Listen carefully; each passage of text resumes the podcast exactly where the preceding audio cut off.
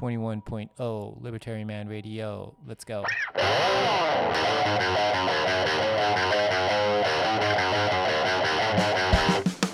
In the long run, we're all dead.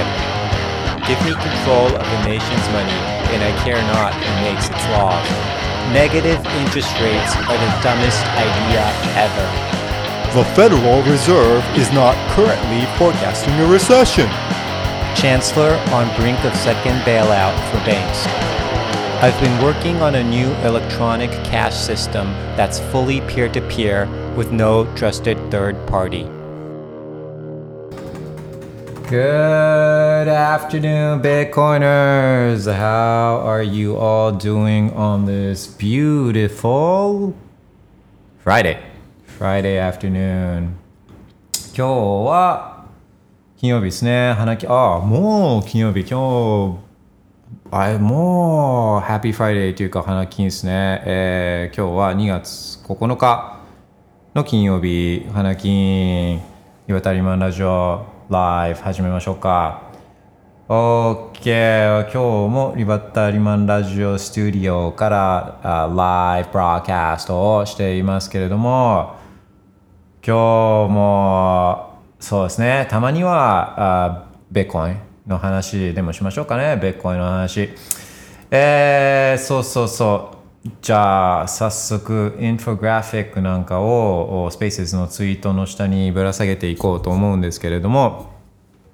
昨日は、えーなかなか、そうそう、あの、インフォグラフィック作りがいがあるというか、更新しがいがある、えー一日だったんじゃないかなと思うんですよね、昨日はね。そう、あベーコンもパンプしてたし、まあ、ベーコン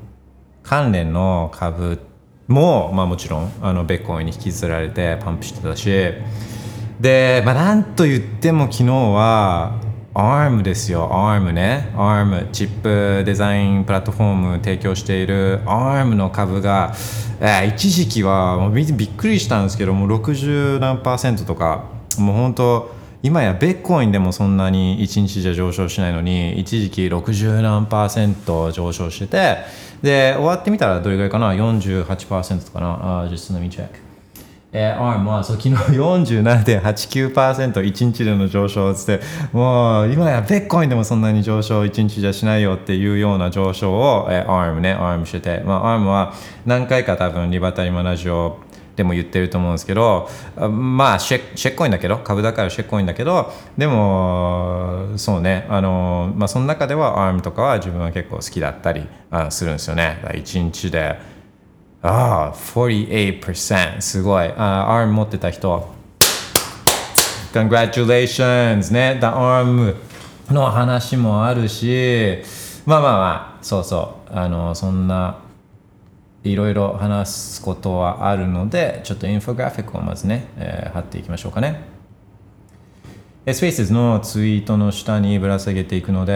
えーまあ、質問とかこんな話したいよっていうのがあったらあツイートリプライしてもらえるとそれ見ているので notification 見ているんで、えーはいどんどん自由にお願いいたします。元のツイートどこだ？Spaces のツイートはどこだ？であとそうねあの忘れちゃう前に、うん、とこの間えー、アキポンさんとあと,、えー、としげるみなみさんとあとそのライトニングのウォレットとか、まあ、おすすめのライトユーザーとか初心者におすすめのウォレットみたいな、えーそういう話で、まあ、いくつかあウォレットのまあこううんまあ、そうそういう話あったと思うんですけどあの一つあこれもいい方法なんじゃないかなっていうのをあのもう本当今朝っていうかあの今朝気づいたんであいい方法なんじゃないかなって思ったんですけど実際に検証っていうか実際自分でやってみたのがあ今朝だったんで今朝やってみたらあやっぱりこれ結構いいんじゃないかなっていう方法が一つあったんで、まあ、そんな方法もえーちょっと紹介したいなと思うんですけど、あだからちょっと待って、忘れちゃうな、えトピックとしては。えートピックはまずはマイクロストラテジーの話でしょ？マイクロストラテジーの話をして、えーあと ARM か、ARM の話とかもちょっとしたりなんかして、で、あと Lightning の、Lightning Wallet ね、Wallet の話なんかしたりして、えーあと、なんかあるかな。あとあれか、過去こう発言した内容であこれちょっと間違ってたなみたいなのあのいくつかあ後々気づいたこととかもあったりするんでまあごめんリバタリマンラジオライブは、えー台本なしのもう超全部アドリブでやってるんで、まあ、たまにこうちょっと記憶違いとかで間違ったことを言っちゃうことってまああのリバタリアンも人間なんで、まあ、あるんですね。でそれであ間違ってたことあそういえばあれ間違ってたなみたいなのがあるんで、まあ、それもちょっと訂正なんかしたりしてえー、だからね1940とあとスタンダードディビエーションね。まあそんな感じでまだもうこれだけでもあの4つとか5つぐらいトピックあるんであ今日も早速やっていきましょうか。OK そうそうそんなことを言ってるあ暇があったらインフォグラフィックを貼ってくれよっていう話ですね。ちょっと待ってくださいね。Alright give me a moment here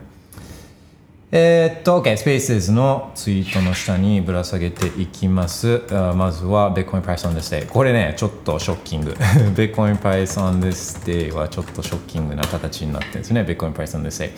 えいつものやつですけど、Bitcoin Price on this day がちょっとショッキング。で、何があちょっとショッキングかっていうと、あ見てくださいよ、これ。えー2月8日の歴代価格でいうと2021年の価格が all time high になっちゃってるんですよ。Oh my gosh マジかっていうね。そうそうそう。だからあのまあまあ珍しいケースですね。こういうパターンは、まあ、多分2021年価格がこうパンプしてるところうだと思うんですよね。パンプ中のようなそんな感じ。でだからバーンって出ちゃってるんですけどまあこういうのはアウトライヤーっていうかねあの瞬間風速的にバーンって上がってるような状態だから。まあでも202122と24っていうのがこう全部40まあ 46K、44K、45K みたいな感じであ結構もう 40K がああ当たり前になってきてるってわけじゃないけどこういった20212224とかっていうこう4年間のスパンにわたってもう何回もこの 40K ね mid40 mid40s をヒットしてるわけじゃないですか。だからこれってもうそういう意味で当たり前になってきてるんですよね 40K がね。ででそれを裏付ける、えーもう一つのインフォグラフィックあそれこれ貼ってないけどこれちょっとシェアしようかな。ねだからいつの間にかこう字が地が地面が固まるじゃないけどこうやって 40K って言ってももう驚かなくなってくるじゃないですか。で驚かなくなってくるってことはそれがまあ当たり前になってきてあの人の頭の中でね。でそこからだからまた上に行くベースができるっていうことなんですよね。でもう思い出してもほしい思い出しても見てほしいんですけどもう本当数年前ね5年前とかあはもうみんな200万あベッコイン200万2万ドルこれがバブルだっつってもう二度とバブルバブル崩壊したんだからもう二度と2万ドルにはいかないって、まあ、みんな思ってたんですよ。数年前まではね。だからこういかにその人の記憶が短期的でで、まあ、1回当たり前になると、まあ、今なんか2万ドルとかだったらあもう全力でスタッキングするわっつっていうあそういう水準に今なってるじゃないですか、まあ、本当人の記憶は短期的でで、まあ、1回当たり前になったらそれがベースになっていくってまあそうテクニカル分析っていうのもあのそういうようなあのことをあのベースにしてたりするんですよね。あのよくあのフロフロアとかサポートとかあのシーリングとかねあのレジステンス抵抗とかって言ったりするんですけど、まあ、それが一回抵抗も、うん、まだ人が当たり前と思ってない時はそれは抵抗だけどもう人がの中でそれが当たり前の価格になるとそれがサポートに変わるんで、まあ、そそんなもんなんですよね。はい、えっ、とねそそんな話はまあいいとして、えーこれですよこれ。40K が当たり前になってきているっていう話の、まあ、こうデータの裏付けなんですけど。来た来た来た来た。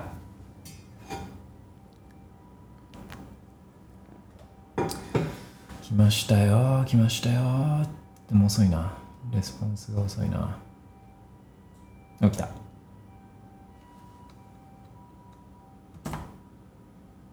これですよ。これね。Days over 40K というインフォグラフィックを持ってるんですけど、これが、これもね、結構こうやって見ると、ああ、もうそんなことになってたのみたいな、あのそういうやつなんですけど、これを Days over 40K ね Days over 40K インフォグラフィックを Spaces のツイートの下に今からドロップしますあこれ違うかこれは Days over 40K じゃなくてえっ、とね Days spent in price range ね Days spent in price range ちょっと表示がおかしいから OKOK Days spent in price range OK 今からドロップしますバチコン Alright これ今 Spaces のツイートフェイスのツイートの下にインフォグラフィックをドロップしてます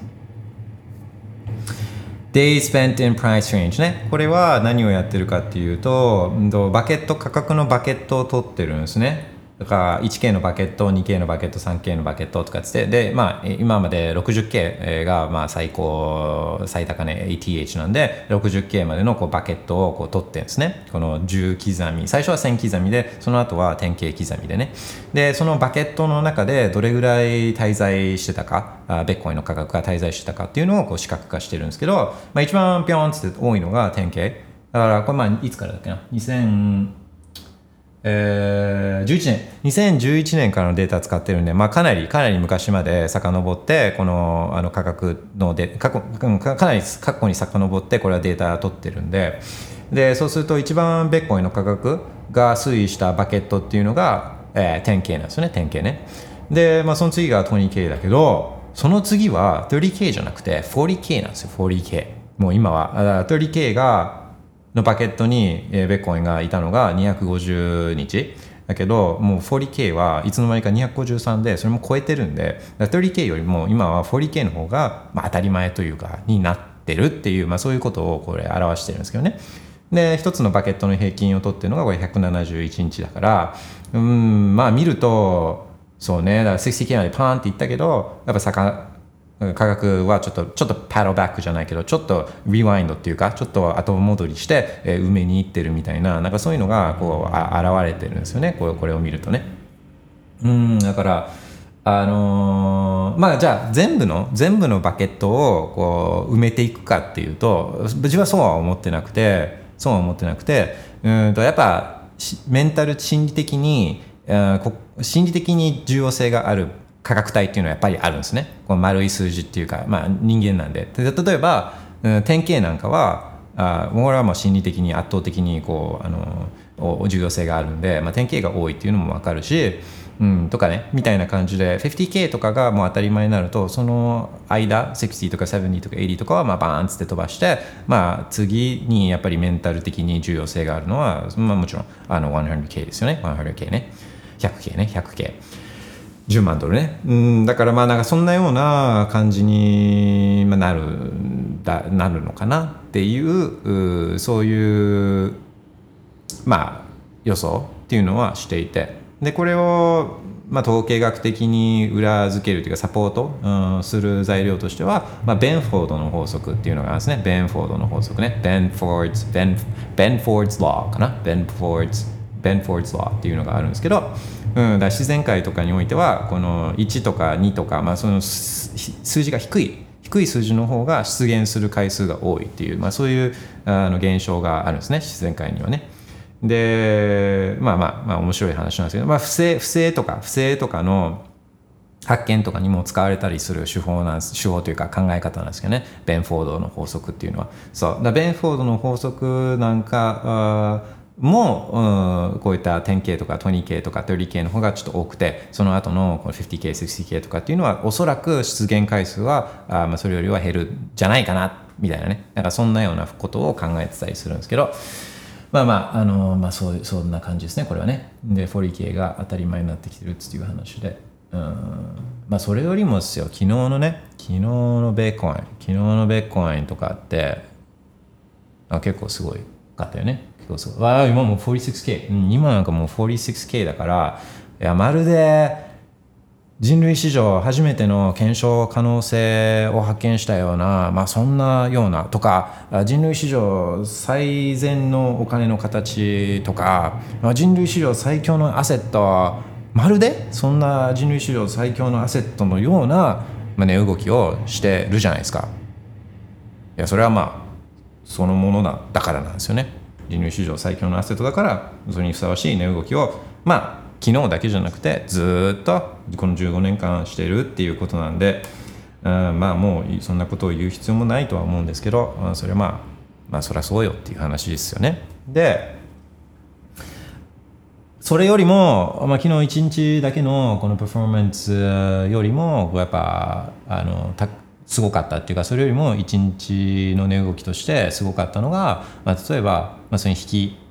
それにベッコイに引っ張られがちな銘柄とか株ですね株株、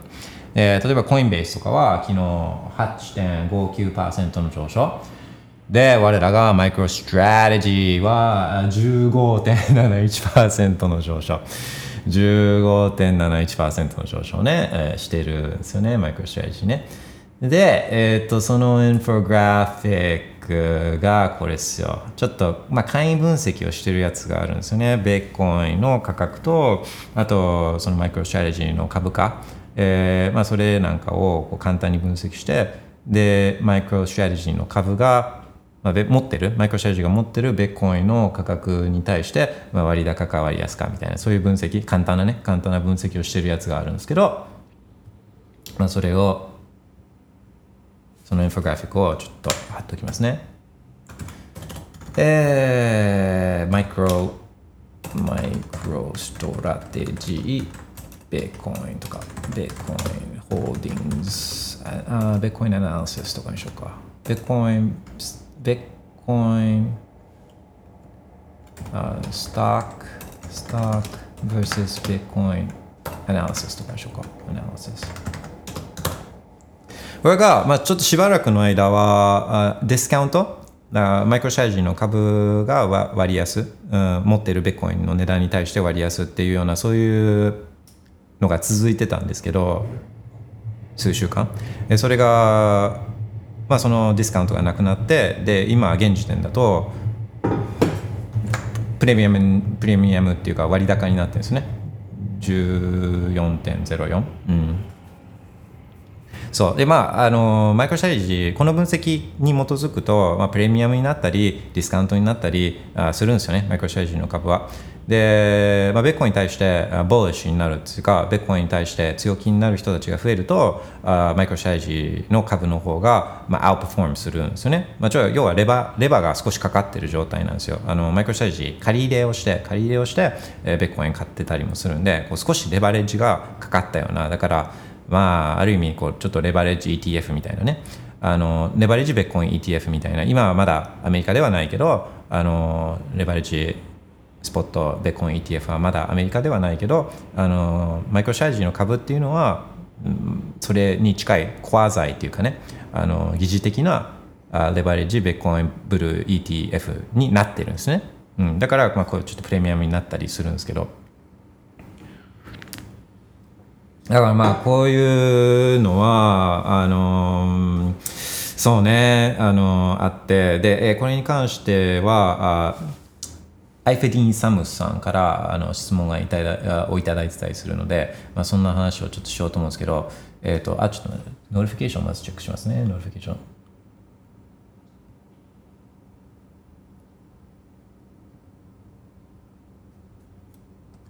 えー、ポーさん、ベッコインのことを考えたり話を聞くとなぜ幸せな気持ちになるんでしょうか？うんやっぱり自由じゃないですかね。このこうベッコインほどこの自由を感じられるものってなかなか少ないと思うんですよね。でもう自由がどんどんどんどん取られ奪われてるじゃないですか。もう本当あの自転車ですら自由に乗らせてくれないじゃないですか。モーターがついてる自転車だったら免許取ってライセンスプレートつけてウィンカーつけてヘルメットしてじゃないと乗れないとか自転車すら乗れないですよね。スケボーだってスケボーだってスケボーっすよスケボー。スケボーをこう道で乗っててもこれも自由に乗らせてくれないじゃないですか。とかドローンドローンもドローンも飛ばせない。ラジコンじゃないですかラジコン。ラジコンすら自由に遊ばせてくれないとかの話なんですけどもうお金の話になると自由は全くなくて自分のお金をちょっとお隣の国に送ろうとしたらそれもさせてくれないですよね。とかあそんな自由自由を求めてじゃあ自由じゃない国、えを出国書を出ようと思ったら、まあ、そこでもいやいやあの財産の半分は置いてきなさいよ、まあ、出国税ね。とかそそのエスケープすら自由にさせてくれないっていうか、うん、だけどそうでお金が特にたちが悪いとは思うんですけどだからお金っていつも言ってるやつですけど、働いて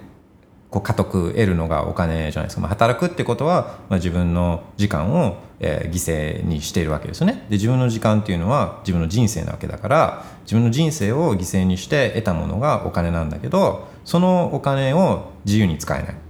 どころかステルスに奪っていくね。この中央銀行とか国とかの金融政策ね。お金をどんどんすれば自分の時間すなわち人生を犠牲にしたお金の価値が下がっていくわけだから下がっていくってことはこれ奪われてるのと一緒だからね。そう。だから自由に使えないどころか自分のお金を自由に使えないどころか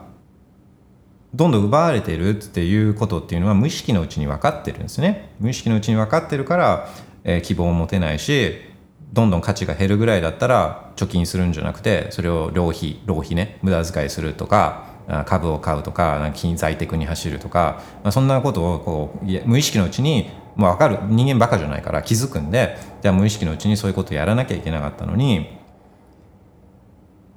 もう180度違うベッコインというかもう本来ね本来自由に使えるはずのお金もうこんこういう自由は久しく感じてないんですよ。昔は結構自由だったお金。と特に銀行に振り込みに行ったからって昔はあそこであじゃあこれ出したあの給与明細見せてくださいみたいなお金の出所を見せてくださいみたいなことは昔はなかったんでここまでひどいやつはね。だからあのもう久しくそういう自由を感じてる。でそれはすがすがしいっすよやっぱり。だってこう人類の歴史っていうのは、まあ、奴隷昔は奴隷とかだったのがこの奴隷だったのが、まあ、少しずつでだけどこの自由を得ていく歴史じゃないですか人間はね、まあ、自由を求めて、まあ、どんどんどんどんこの個人の自由があの増えてってる。でそれそれが幸せだとみんな思ってそれに向けてみんな頑張ってきたわけなんで、まあ、そういうそういう人類の歴史じゃないですか。でだからその自由を感じられるっていうかあの自由が広がるっていうのはそれは人にとっては、まあ、ほとんどの人にとってはあそれはあのすがすがしいことっていうかあの気持ちいいことっていうかね幸せなことなんですよね本来はね、うん、だから希望っすよ希望。だから希望ないんですよベッコインがなかったら。そのお金に関して希望は一切ないのであの他のことはねあのよく、まあ、ベッコインだけが希望を使ういいやいやそんなことないよ。ゲームだって面白くなってるしあのーなんかあのラーメンラーメンだってどんどん美味しくなってるし、まあ、まあラーメンちょっといいいい例かじゃないかもしれないけどいやいやこういう部分でいろいろ面白いよこういうの部分で希望いっぱいあるよとかって言うけどお金のことに関してはさっき言った時間とかね時間が直接結びついてるのはお金なんでお金に関して希望はないんですよベッコイン以外。うんだからとは自分は思うんですけどねこれはまああくまでも自分のあの考えだけれどもあのベッコイのことを考えたり話を聞くとなぜか幸せな気持ちになるのはなぜでしょうか？っつっていうのはこのベッコインを自由に置き換えればあすごいしっくりくるんじゃないかなと思うんですね。ちょ考えてみてくださいよ。自由がない状態ね。を考えてみてもらってちょっとベッコインを自由に置き換えると自由のことを考えたり話を聞くとなぜ幸せな気持ちになるのでしょうか？めちゃくうん。ちょもう一回ね。自由のことを考えたり自由とか夢のことを考えたり話を聞くとなぜ幸せな気持ちになるのでしょうか？うん。なんかね自由。うん。この Let that sink in for a moment ちょっとそれうん染み染み込むじゃないですか。自由のことを考えるとね、うん、かなって自分は思うんですけどね。うん。OK 自由への希望っすよベッコインは。えー、ポーさん、Proof of Work の、あーた賜物のワインを昨夜飲みました。おー、二日酔い、です。あ、幸せですね。それ最高ですね。リバタリマンさんは何のお酒が好きですか？二日酔いしない秘訣はありますか？あー、そうね。まあ、二日酔いしない秘訣はもう飲みすぎないっていうことですね。飲みすぎないっていうこと。あとは、まあ、自分の体質に合ったお酒を飲むとか、まあ、そういうことだとは思うんですけど、あまあ、二日酔いね、しちゃいますよね。お酒楽しいからね、いっぱい飲んじゃってね。でまあ、そういう時は、もうその日は休むしかないですよね。休むしかない。ね。うん、そうそうそうそうでお酒は何が好きかって自分は結構ねあのシンプルなお酒っていうのがシンプルなお酒が好きでで長い間あの人類が飲んできたお酒とかっていうのが、まあ、結構好きなんでだからビールとか好きだし、まあ、ビールってね麦とホップとあと水でできる、まあ、もう大昔から大昔からあのもうそれこそ農業が発明されてね発明されたぐらいの時からあの出てくるようなものなんでビールなんてね。ビール好きだしあとまああのスカッチね。スカッチウイスキーね。ウイスキーね。ウイスキーだけどウイスキーの中でもスカッチ。スカッチ。スコットランドのあのウイスキーね。でスコットランドのウイスキーの中でもアイラ島のね。アイラ島のウイスキーがあのスコッチが好きだったりして。あまあ麦麦系のやつはまあ基本的に好きですかね。だからウイスキーなんかも超シンプルじゃないですか。うん。あれなんかもうバーレーバーレー一択なんでね。うん、とか、あの、まあそうですね。日本酒ももちろん、日本酒も好きだし、まあワインもね、ワインもあ好きだし、だけど、そうね、あのありすぎるんですよね、ワインとかは。もうありすぎるし、あ例えば、あのウイスキーのスコッチのアイラ島のウイスキーとかだったら、まあ、アイラ島にはもう今その distill distillery っていうかねあの銘柄がす少ないんですよ。もうあのそういうこうく蔵っていうか distillery があの蒸蒸留所が少ないんでこうカバーできるんですよ。あのアイラ島だったら。アイラ島のウイスキーに絞ればもうほぼ、まあ、いろんな種類飲んでその中で自分の好みを見つけていくのがあの、まあ、割とこう簡単にできるんですけどワインはね、まあ、難しい。まあだから一時期はあの Burgundy のねあのブルゴーニュワインのあのもうまあそれもいっぱいあるじゃないですか。いっぱいあるからもう、まあ、嫌なやつなのは分かりつつもでも無理なんであの全部カバーするのは。だからもうお店に行って、えーブルゴーニュの、えーみんなが知ってる超有名なやつをくださいみたいな、まあ、でもソムリエさんとかはここのここの隠れたこのワインをおすすめしたいっていうのはあるけどあのいやいやちょっと有有名なやつくださいみたいなね。あの話題に話題にみんなみんなと話題にできるような有名なやつくださいみたいななんかそういう注文の仕方をあのしてたんですけどまあもういろいろ飲んだんですよあのやっぱプルミエクルとかあのそれこそね、えー、とグランクリューとか、まあ、そのその辺なんかもいろいろややったんですけどまあお美味しい美味しいと思ったんですけどあそうそうあのワインもだから好きなんですけどちょっとやっぱねあのカバーができないのとあとうんとまあ、手軽に夜こうついでこう飲むみたいな。あので手軽に酔っ払えるのがやっぱウイスキーだと思うんですよね。強いしあと特に保存状況とかも気にしなくていいしみたいなね。だからまあまあウイスキーウイスキー好きですね。ウイスキーね。えーっと日本あとなえーっとそうね。二日酔いか。いや素晴らしいですね。最高ですね。でワインは深いと思うんですよ。なんでそのワインがあのこうやってお酒の王様じゃないけどこう貴族とかが好きなのってワインじゃないですか。で、まあ、その中でもこのあのブルブルゴーニュのこのワインがみんな好きじゃないですか。でしかもそのブルゴーニュの中でもこの畑のワインがいいって、まあ、言う言うじゃあるじゃないですか。でだからそそれって、まあ、やっぱ深いななんでかっていろいろ説はあったりするんですけどこのキリスト教徒が絡んでたりとかっていうのもあるけど、まあ、なんかこうデータ分析が好きな自分から見るとその考えるとその太陽の当たり方とかその微生物とかね本当その土の中にあるその微生物とかあとあとそのブドウワインはブドウを発酵させて、まあ、ブドウだけでね発酵させて、えーそのアルコールにしているけれどもそのブドウの発酵の仕方とかブドウの糖糖構成とかね、まあ、そういったブドウの構成成分の構成とかがもう本当人間が幸せになるようないい感じの酔い方をするようなねなんかそういう、ええー成成分になるようなあそういうこう構成成分構成をブドウがしてるとかなんかそういう深いところでも、まあ、きっとワインっていうのはあのあるんだろうなっていう気はするんですよね。OK、えー、サトル中川さん、日本円 ATH っていくらぐらいでしたっけ？今見たら691万いってました。あー、まあ、日本円はちょっとわかんないけど、まあでも見ましょうか。OK、えー見ましょう見ましょう。691万円ね、うん、それはすごいですね。う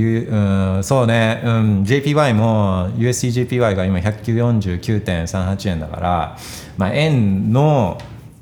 原価とベッコインの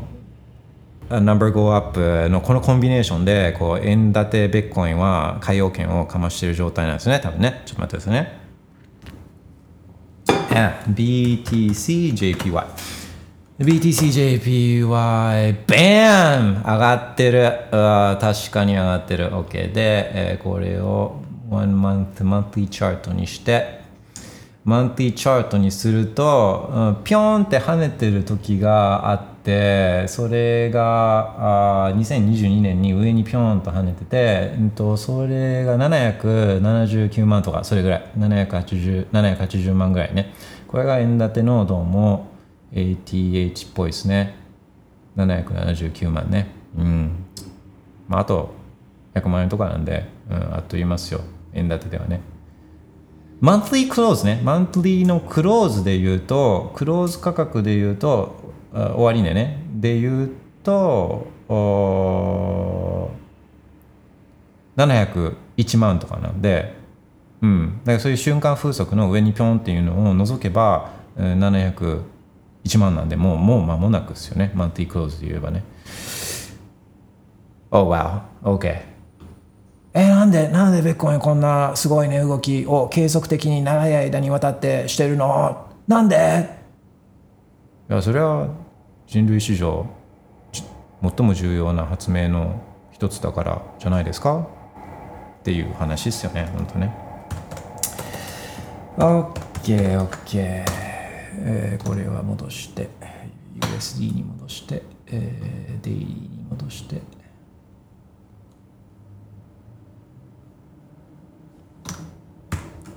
OK サトルン中川さんキングダムのあこれなんて読むんでしたっけ？えジャジャキでしたっけ？ななえななんだっけな？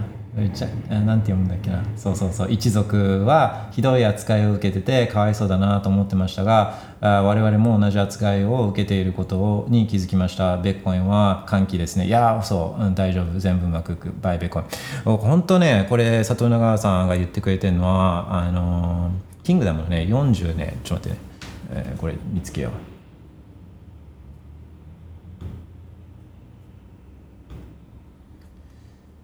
えー、っと最近もそうそうリツイート。これこれこれこれこれ。これキングダム何巻だっけな。歓喜が歓喜が主人公っていうかメインだったあの時のこの一幕なんですけどあのかん、うん、そうですねこれ貼っとこう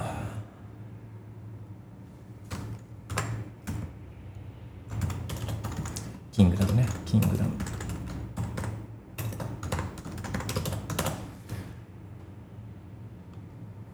まあこれは深いっすね。なんかここのエピソードはもう本当ちょっとあの泣きたくなるようなもう本当そんな感じでしたけど今貼ったやつが、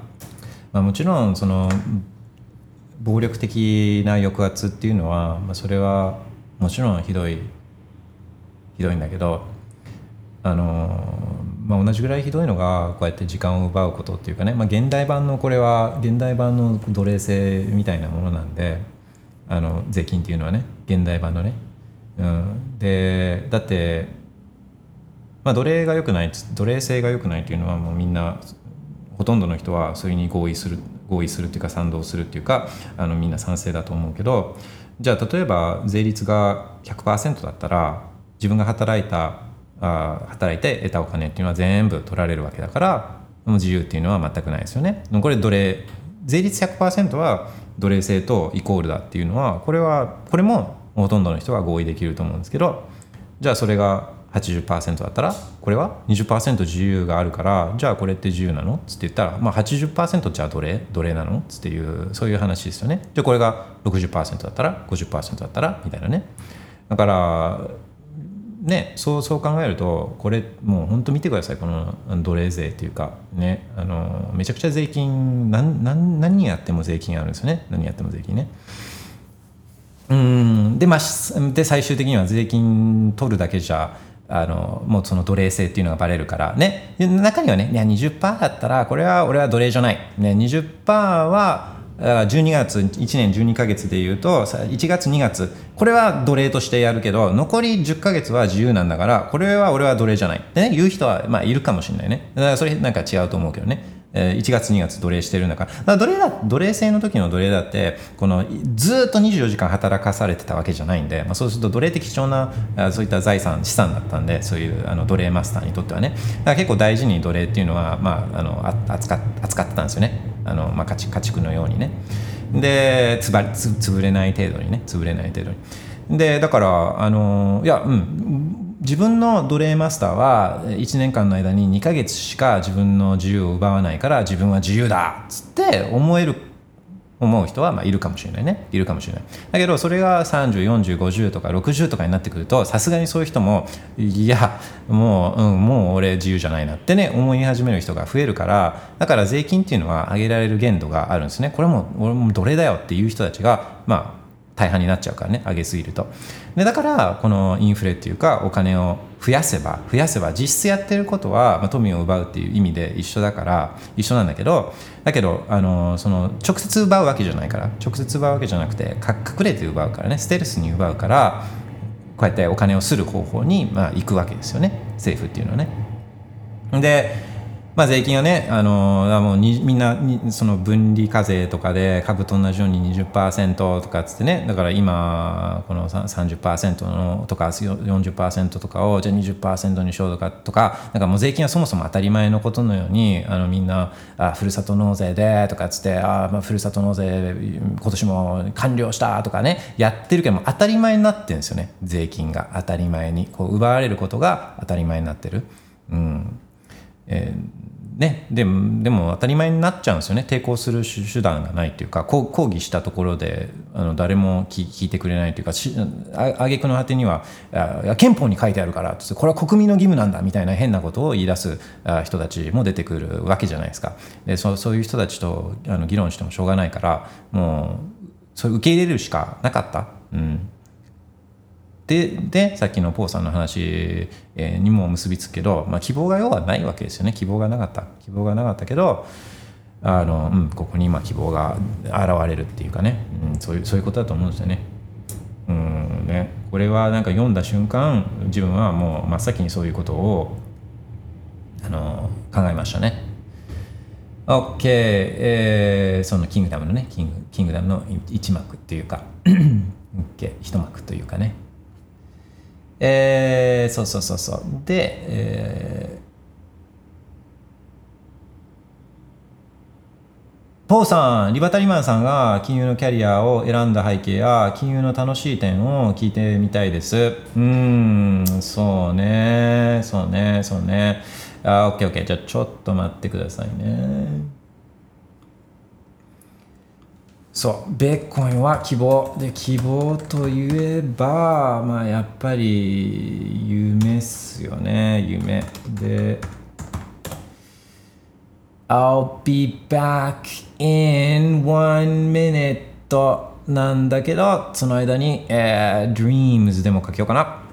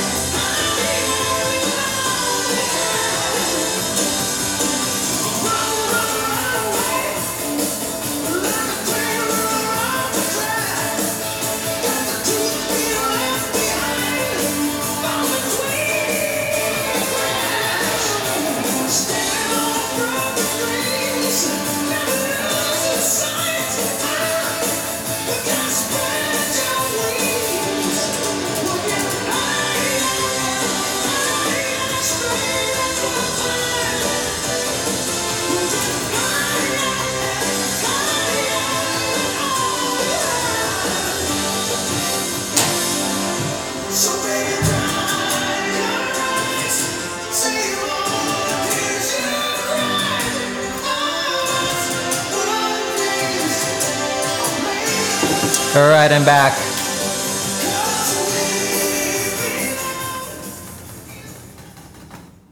うんなんかこう希望がある曲っていうかねあのーね今今じゃちょっとその夢を語ることもちょっと臭いっていうかなんかあのーだだダサいとまでは言わないけどでも Dreams 今の曲も Dreams 夢そのままそういう題名の曲が本当はこう80年代とかねあああったんですよねいっぱい。であの、まあ、日本だったらあのブルーハーツのね「ブルーハーツの夢」なんて曲があってで、まあ、あれも90年代半ばぐらいかな、まあ、あれもしたいこれもしたいっていう曲あ知ってるかな？ちょっとうんとうんちょっとかけたいな。ちょっとかけたい。ちょっと待って、えーブルーハーツ、えー夢。そうだそういう曲がね、あの昔はたくさんあったんですよね。これとかいけるかな。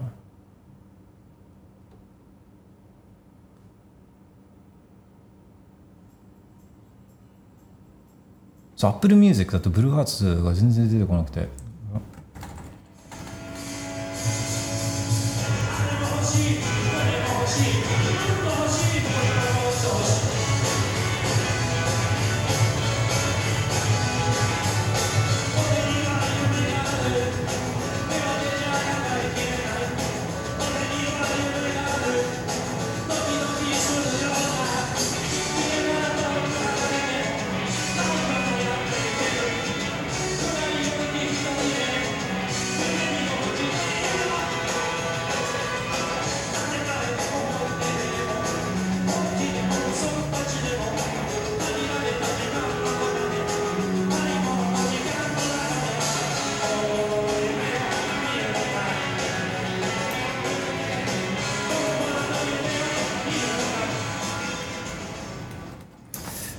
あれもしたいこれもしたいもっとしたいもっともっとしたいっつっていうねあの本当に特徴的な力強いサビっていうかでもまあ自分が好きなのはそのサビに入る前の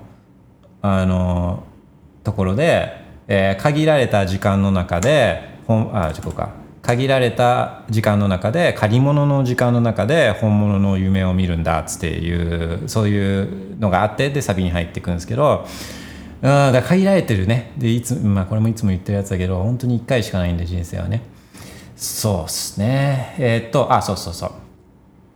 で金融の話ね。金融の話をこうする前に、まあ、ちょっとマイクロストラテジーの話をちょっとしようと思うんですけどね。でそれまあつながると思うんですよ、まあ、マイクロストラテジーの話するっつって言っても結局、まあ、多くの人とかねが見てるのはマイクロストラテジーの株の話をまあするわけなんでね。で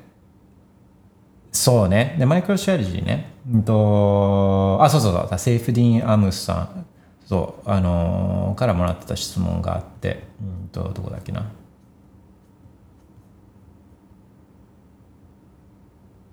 でこれがちょっとそういう、まあ、金融金融も金融もいろんな側面があるけど、まあ、これもちょっとその側面のうちの一つだと思うんで、まあ、そういう観点でちょっとあ金融とかを知ってるとこういう、まあ、発想をするんだとかね。で自分がするだけじゃなくて、まあ、金融とかを勉強している人とかあのえーは、えーそういう考え方をするっていうことを知ってることが大事なんですよね。分かってることが大事。で、まあ、そういう人たちがね株買ったりとかしてるわけで、まあ、株なんで買うかっていうとあその、まあ、まず最低限自分の時間を犠牲にして得た時間をこのの価値を守るっていうのがまず最低限でベースラインでで、えーあわよくばそれをまあ増やしたいっていうそういう気持ちがまああるあるからじゃないですか。でなんで増やしたいかっていうと、まあ、お金が増えればあそれだけ自分の時間が増えてでそうすると自由が増えるからですよね。とか、まあ、別の言い方をすればあの、まあ、今よりもいい状況に自分を持っていくことができるとか今よりもあのそのより自分が幸せ今より幸せに近づく、えー一つの、まあ、手段ツールになってくれるのがお金だからとかっていう、まあ、そういう言い方もできるかもしれないけどでそうだから他の人たちがそういうまあまあのまあ金融にいる人がみんながみんなあのじゃあ資産運用がうまいかとか株運用がうまいかっていうとそんなことはないですね。そんなことはなくてでだって普通にベッコインをこう買ってた普通の人の方が1分ピープルの方がそういったあのファンドマどっかのファンドマネージャーとかよりも成績圧倒的にいいんで、ね、そうベッコインの方が圧倒的に成績がいいからだから必ずしも金融の人たちがあのそういった投資の実力が高いかっていうとそんなことはないですね。そんなことはない。だけどそういう人たちがどういうふうに考えているかっていうのを知ることはいいことあのそれは決してマイナスじゃないじゃないですか。ああそういうふうに考えるんだみたいなね。あのプレイヤーがどう考えてるのかっていうのは知るのはいいことだと思うんですよね、まあ、損はないっていうかね。でえー、っと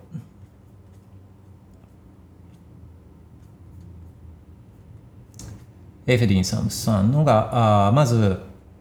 マイクロシャイジンマイクロストラテジーの話でその発行株数が増えるまたは減る仕組みについて、えー、知りたいですっていうことででマイクロストラテジー MSTR に焦点を置いて次回のスペースの時間にでもっていう話とあと発行会社ね、これマイクロシャルジーがなぜこれをやるのか、これっていうのはこのベッコインを買うのかっていうことと、あと株主にとってのメリット、デメリット、MSTR の株主は発行枚数が増えることをどう見るべきかっていうのと、発行による規約化を、えー、企業価値向上が上回ると予想するから投資するのかと思いますが、それは何を持って判断するのかなどなどっていう話なんですよね。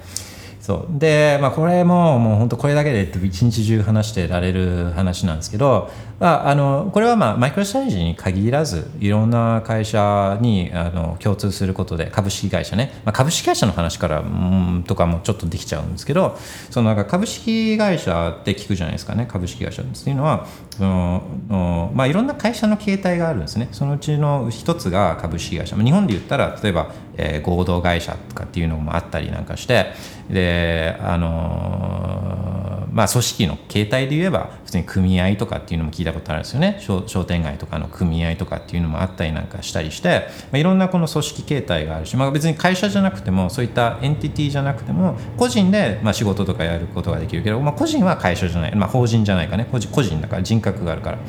で、うんとそのエンティティの一つの形で、まあ、一番みんながよく知ってるのがこの株式会社で。でこの株式会社っていうのは会社のこのオーナー権というかあの所有権っていうのをこの株式っていう形で表してるんですよね。だからよく株主が会社のオーナーっていうのはこう株持ってる人が、まあ、そういう意味で会社の所有者だからなんですよね。だからでその株っていうのも、うん、と発行する枚数っていうのが、まあ、決められてで日本の場合は、まあ、会社作るときに、まあ、最大、えー、これだけ株式数を発行しますっていうのを、まあ、1回決めなきゃいけないですね。最大発行可能株式総数みたいなねそういうやつを決めなきゃいけない。でこれ変えることはもちろんできる。変えることはできるけど、まあ、まず決めるんですよね。例えばじゃあ会社を100株で、うん、と100株発行する会社をこう作ったとして、まあ、自分が100株持ってたら自分が100%オーナーなんですよね。でこの発行した株ででもまあ1人でやるんじゃなくてじゃあ2人でやりましょうとかってなったらあじゃあ半分の50株をあなたに渡すから一緒にやっていきましょうよとかってなると、まあ、これはなんか共同経営みたいな話になるんですね。50株私持ってて50株あなた持っててみたいなね。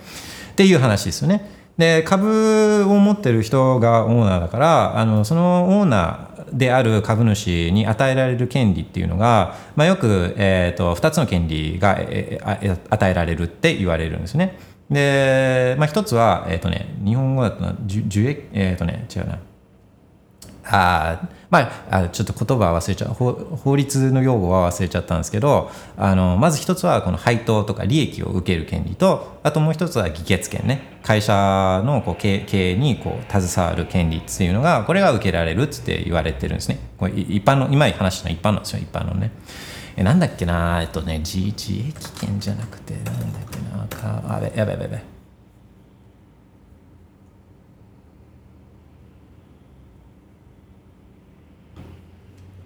えー、っとか株主の権利うんと、はい、共益権か。配当議決権と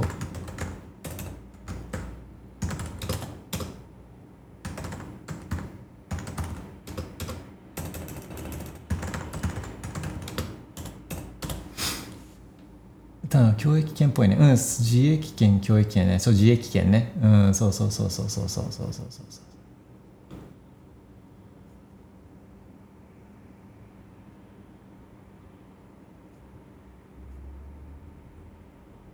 自衛権と教育権かねうんそう自衛権と教育権で、自益権っていうのが、この経済的利益を受ける権について、まあ、配当とかで、その教育権っていうのが、あさっき議決権って言っちゃったけど、その教育権っていうのが、あ会社の経営に参加して、監督是正する権利っていう、まあ、その権利が株主には与えられるんですよね。で、今の例で言うと、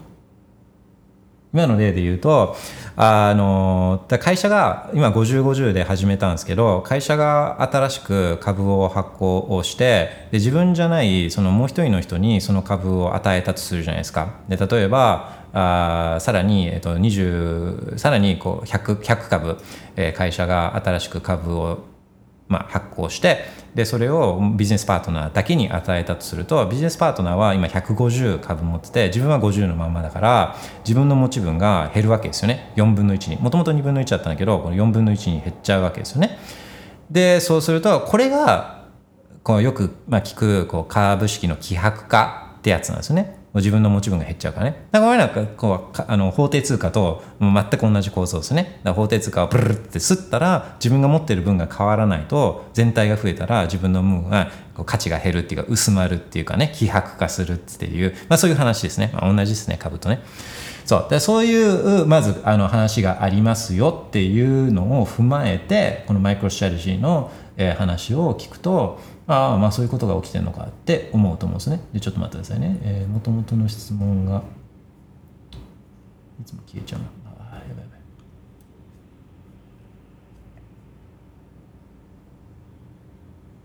うん、で株式数が今の話だとあなんか急に会社会社って勝手に100個あの株作ってであの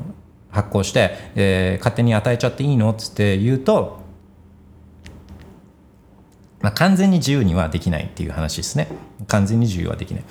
で、まあ、普通上場会社とかがあの株式数を増やすパターンとしてはあの、まあ、例えば新しい事業とかをやりたい時とかに新たに株を発行してそれを売るんですね、え新しく株主になってくださいみたいな感じで。で売るんですよね。で既存株主、まあ、これが増やす増やすパターンね。減らすパターンとかっていうのはこう株式をじゃ逆ですけどバイバック、まあ、よくあのクリプトカレンシーとかでもあるやつですけどあの自社株買いをこうしたりするんですよね。であとは増えるパターン、まあ、これマイクロストラジーとかも念頭に言うとマイクロストラジーの場合はストックオプションをこう役員とかに発行しているんででその役員がストックオプションストックオプションというのは株式を、ね、買う権利なんででその権利を行使した場合っていうのはまあ当然株式数って発行済み株式数っていうのは増えるんですね。マイクロステージはストックオプション発行してるから。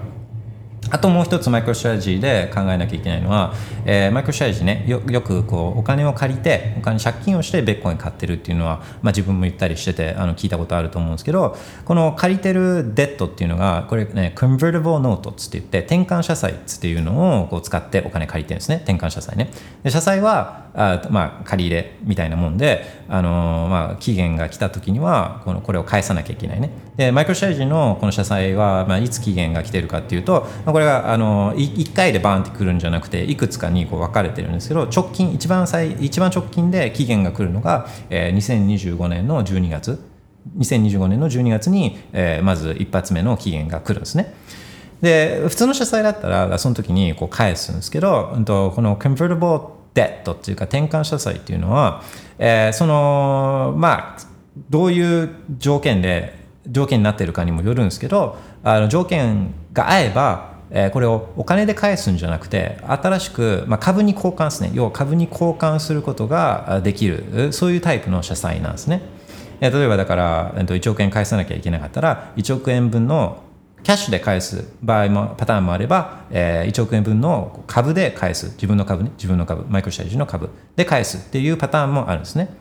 でその時に新たにこう株を発行してでそれをこの社債を返済する代わりに株を与えるっていう、まあ、そういうパターンも考えられないですねマイクロストラテジの場合ね、まあ、これも株式数を増やす結果になって、まあ、さっきのねあの共同経営者との話えーとつなげると株式が増えちゃって自分が持ってる株が増えない場合は自分の持ち分っていうのは希薄化されるっていうそういう話ですね。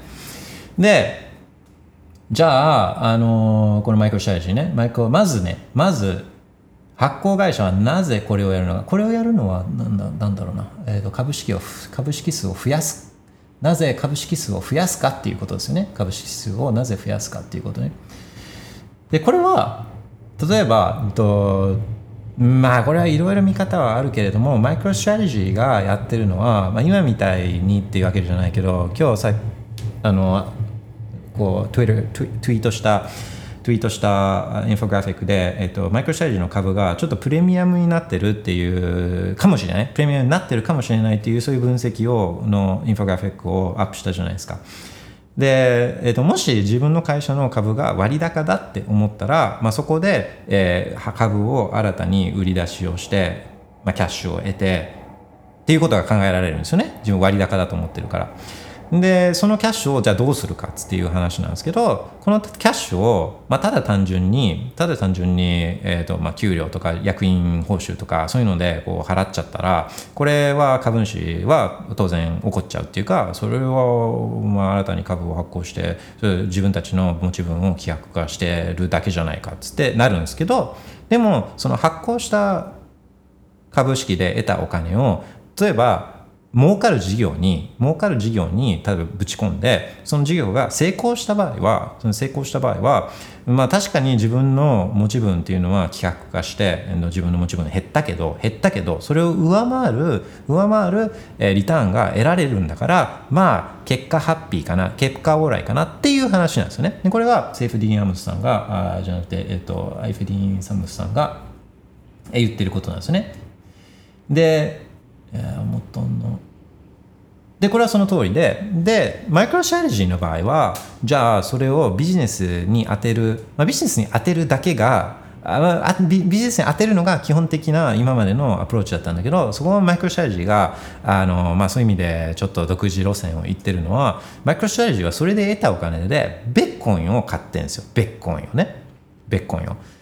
でこれは株主はどう見ているかっていう話なんですけどもしもしそのまあ、もしっていうかマイクロシャイジーの株を買ってる人っていうのは、べまあ、あマイクロシャイジーはね、と、ビジネスインテリジェンス会社っていうか、データ分析とかをこうやってる会社なんですね。そういうソリューションをお客さんに提供しているあの会社で、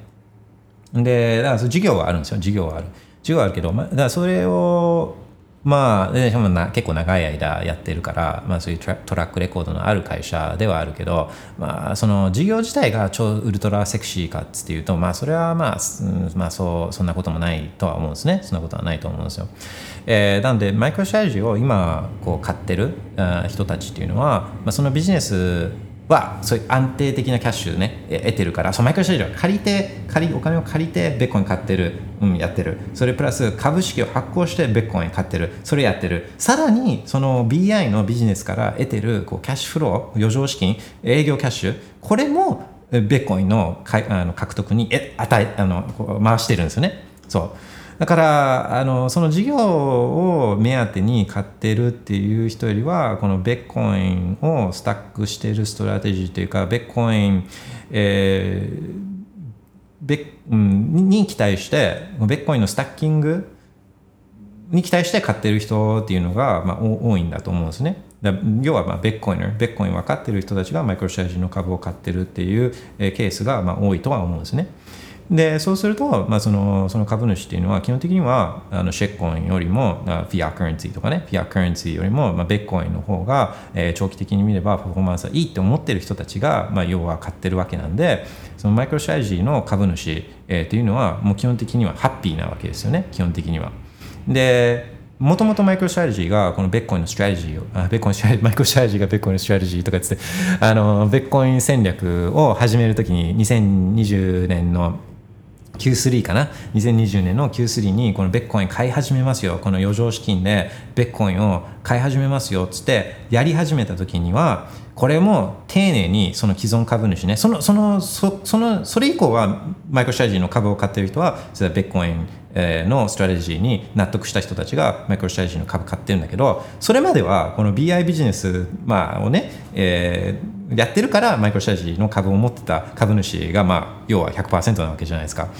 でいきなり買い出したからね Q3 の。でもそのいきなり買い出したその前には株主手当をめちゃめちゃしてるんですよマイクロストラテジーってでこういう、えーと、そのビットコインを今後余剰資金とかで買っていくビットコイン strategy をこれから roll out していくっていうかこれを実行していくからあの株主さんこれに賛同しない株主さんたちの株は買い取りますよ。しかもねプレミアム乗っけてたんじゃないかな。ちょっとだから市場価格よりも割高だったんじゃないかな。あの市場価格よりも少し値段を乗っけて、えー、買い取りますよっていう手当をした上でこのビットコイン strategy やってるんですよ。マイクロストラテジーをね。だからもう賛同しないそのベッコインなんかお前らの会社にお金の株を買ってたのはこれは BI, BI を期待して自分を買ってたんであってこのベッコインなんか自分は全然いいと思わないっていう株主は売るチャンスもあったんですね。別に市場で売ればよか売ればよかったしね。市場で売ることももちろんあの株主はできたし、えー、そういったちょっと乗っけてたんだと思うんですけど確かあのプレミアム乗っかった価格であのマイクロシャレジに買い取ってもらうこともできたんですね。そういう手当をやった上であベッコインの買い増し戦略にマイクロシャレジはこう転換していってるんで、まあ、株主は何も不満はないんですよね。何も不満はない。あの不満を言う筋合いはないっていうやつなんですね。で実際にこのじゃあマイクロシャイジの株主はあのマイクロシャイジのこの戦略に対して今現時点でどう思ってるかどう思ってるかがポイントですよね。結果的にねあの、まあ、自分が選択した道とはいえじゃあその選択が今のところどうだったのかっていうところですよね。でこれがねこれが最高。これが最高。ちょっと今ツイッターツイートの下スペースのツイートの下にこれをねこれをぶら下げますよ。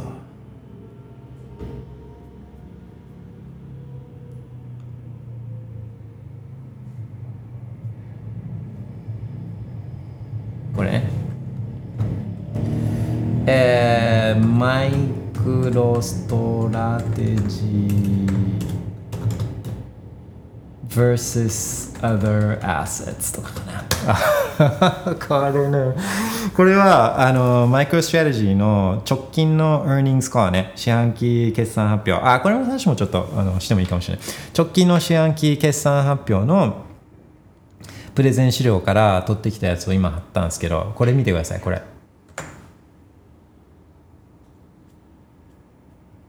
これね、MicroStrategy Outperformance Since Adoption of Bitcoin Strategy っていうマイクロストラテジー自体のスライドなんですけど、これはマイクロストラテジーがこの Bitcoin stacking strategy を戦略を導入してからの株、マイクロストラテジーの株ね、が一番左にあるやつで、それと他のアセットのリターンをこう比べてるんですよね。で、マイクロストラテジーが2020年の Q3、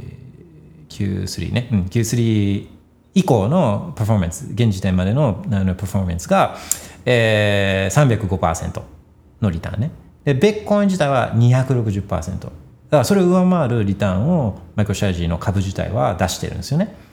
で、まあ、S&P とかナスダックとか金とかっていうのはまあまあこういうねあの低いのがあってでマイクロソフト、Google、Meta、Apple、Netflix、Amazon とかよりもよりもあの outperform してるんですね。 outperform マイクロストラテジーの方が株の方がアウトフォームしてる。で、まあ、同じセクターのね、 enterprise software stocks、まあ、自分たちの、まあ、競合相手っていうかね、同じインダストリーのあの人たちのパフォーマンスはどうだったかっていうと、まあ、Oracle、IBM、CRM、SAP とかっていうののリターンよりもマイクロストラテジーの方が良かったっていう、そういう結果に、まあ、今、現時点ではなってるんで、株主はどう思ってるかっていうと、株主はもう超ハッピー。超ハッピーなんですよね。うん。でっていう話なんですけど、まあ、マイクロストラテジーは本当ベコンやりだす前までは、まあ、別にそんなに知れは誰も知らないような会社だったのがもう超有名になったわけじゃないですか、まあ、一部の人に取ってかもしれないけど、まあ、でもね CNBC とかにもあのマイクロセール出まくるようになったりとかして知名度は明らかに上がったんですよね。でよくあの上場するメリットの一つとして、えー、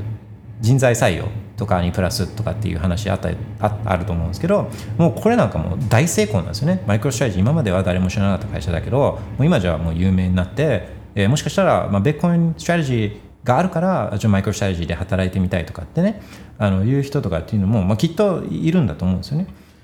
だからまあ、あのその株のパフォーマンスもそうだし、まあ、会社の知名度を上げるっていうこともそうだしあの実際に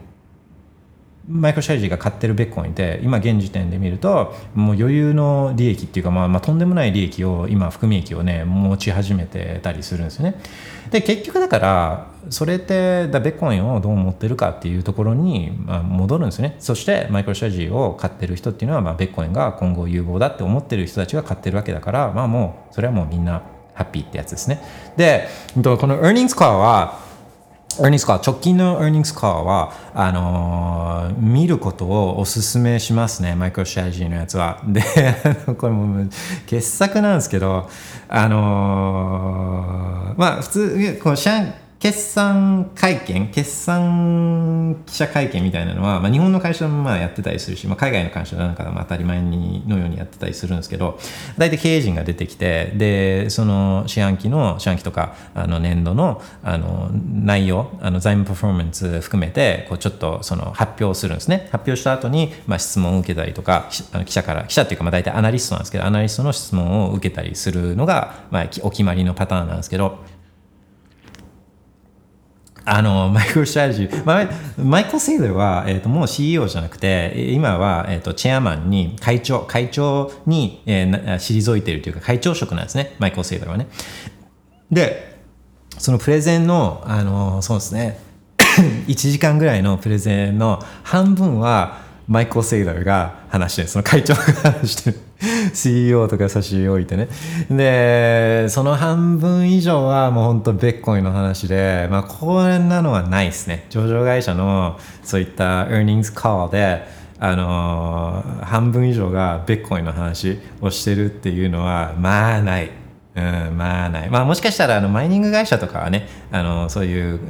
まあ、ベッコインのマイニング会社は、上場会社はそういう earnings call あのだとは思うけど、まあ、まあ基本的にはマイニング中心だと思うんですけど、あもうね受け、受ける。マジで受ける。これはちょっとね、見るのはいいと思うんですよね。でその中で、えっと、結構マイクロストラテジーが、えっと、今回の決算発表で明らかにしたあの方方針で、まあ、結構今注目されてるというかおも面白いのはもともとそういうことをやるっていうのはマイクロセイドも言ってたけど、えっと、その Bitcoin development company に、 Bitcoin development company になるっつっていう方向を打ち出してるんですね。今までソフトウェア開発とかね、そういう BI の、BI って business intelligence ね、そういったまあデータとかを、まあ、データに基づいた意思決定をえーまあ、するためのツールみたいなのあの、まあ、有名なのだと例えばタブローとかあのクリックとかあとあのパワーパワー BI とかねあのそういうそういうやつですね。そういうソリューションを提供まあ、今まではしてきたから、まあ、そういったソフトウェア開発とかソリューション開発とかの知見とかノウハウとかあと経験とかをねとこのベッコイン持ってるベッコインとか、あのまあ、ベッコインいっぱい持ってるってことはベッコインに成功してほしいからそしたらベッコインのネットワークに貢献するね、まあ、ライトニングとかもそうだしあのベースチェーンとかもそうだけど、まあ、貢献することで自分の持ってるベッコインベッコインの価値が上がるから自分の持ってるベッコインの価値も上がって、えー、で自分の会社の価値も上がるとそしたら株主の価値も上がって、まあ、みんなハッピーってやつですよね。だからそれをこうやっていくっていうことを方向を打ち出してるんですよ。ベッコインデベロップメントカンパニーにマイクロシャージになるっつってね。えー、言っててだからね、あのー、まあ、例えばまだ具体的などういうことをやるかっていうのは出てきてないけど、まあ、考えられるのは、えーまあ、いっぱいベッコイン持ってるから例えばそのライトニングチャンネルオペレーターの一つになるとかね例えばねあのー、オンチェーンのこの開発資金をそういったオープンソースデベロッパーに対してねちょっと拠出するとか一部をね一部をね拠出するとかあまあでも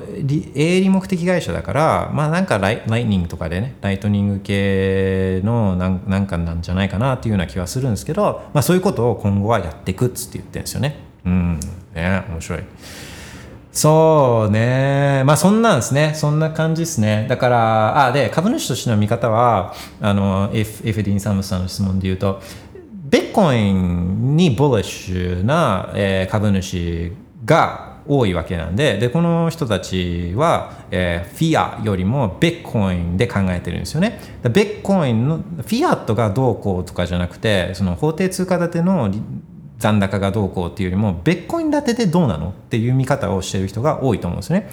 でだから一つ見方としてはその1株あたりが保有しているマイクロシェアジの1株あたりに帰属するベッコインの数これが増えてんのか減ってんのかっていう見方がまあいいいいそういう見方もできると思うんですよ。でこのなんか1株あたりのベッコインの数量が増えてれば増えてれば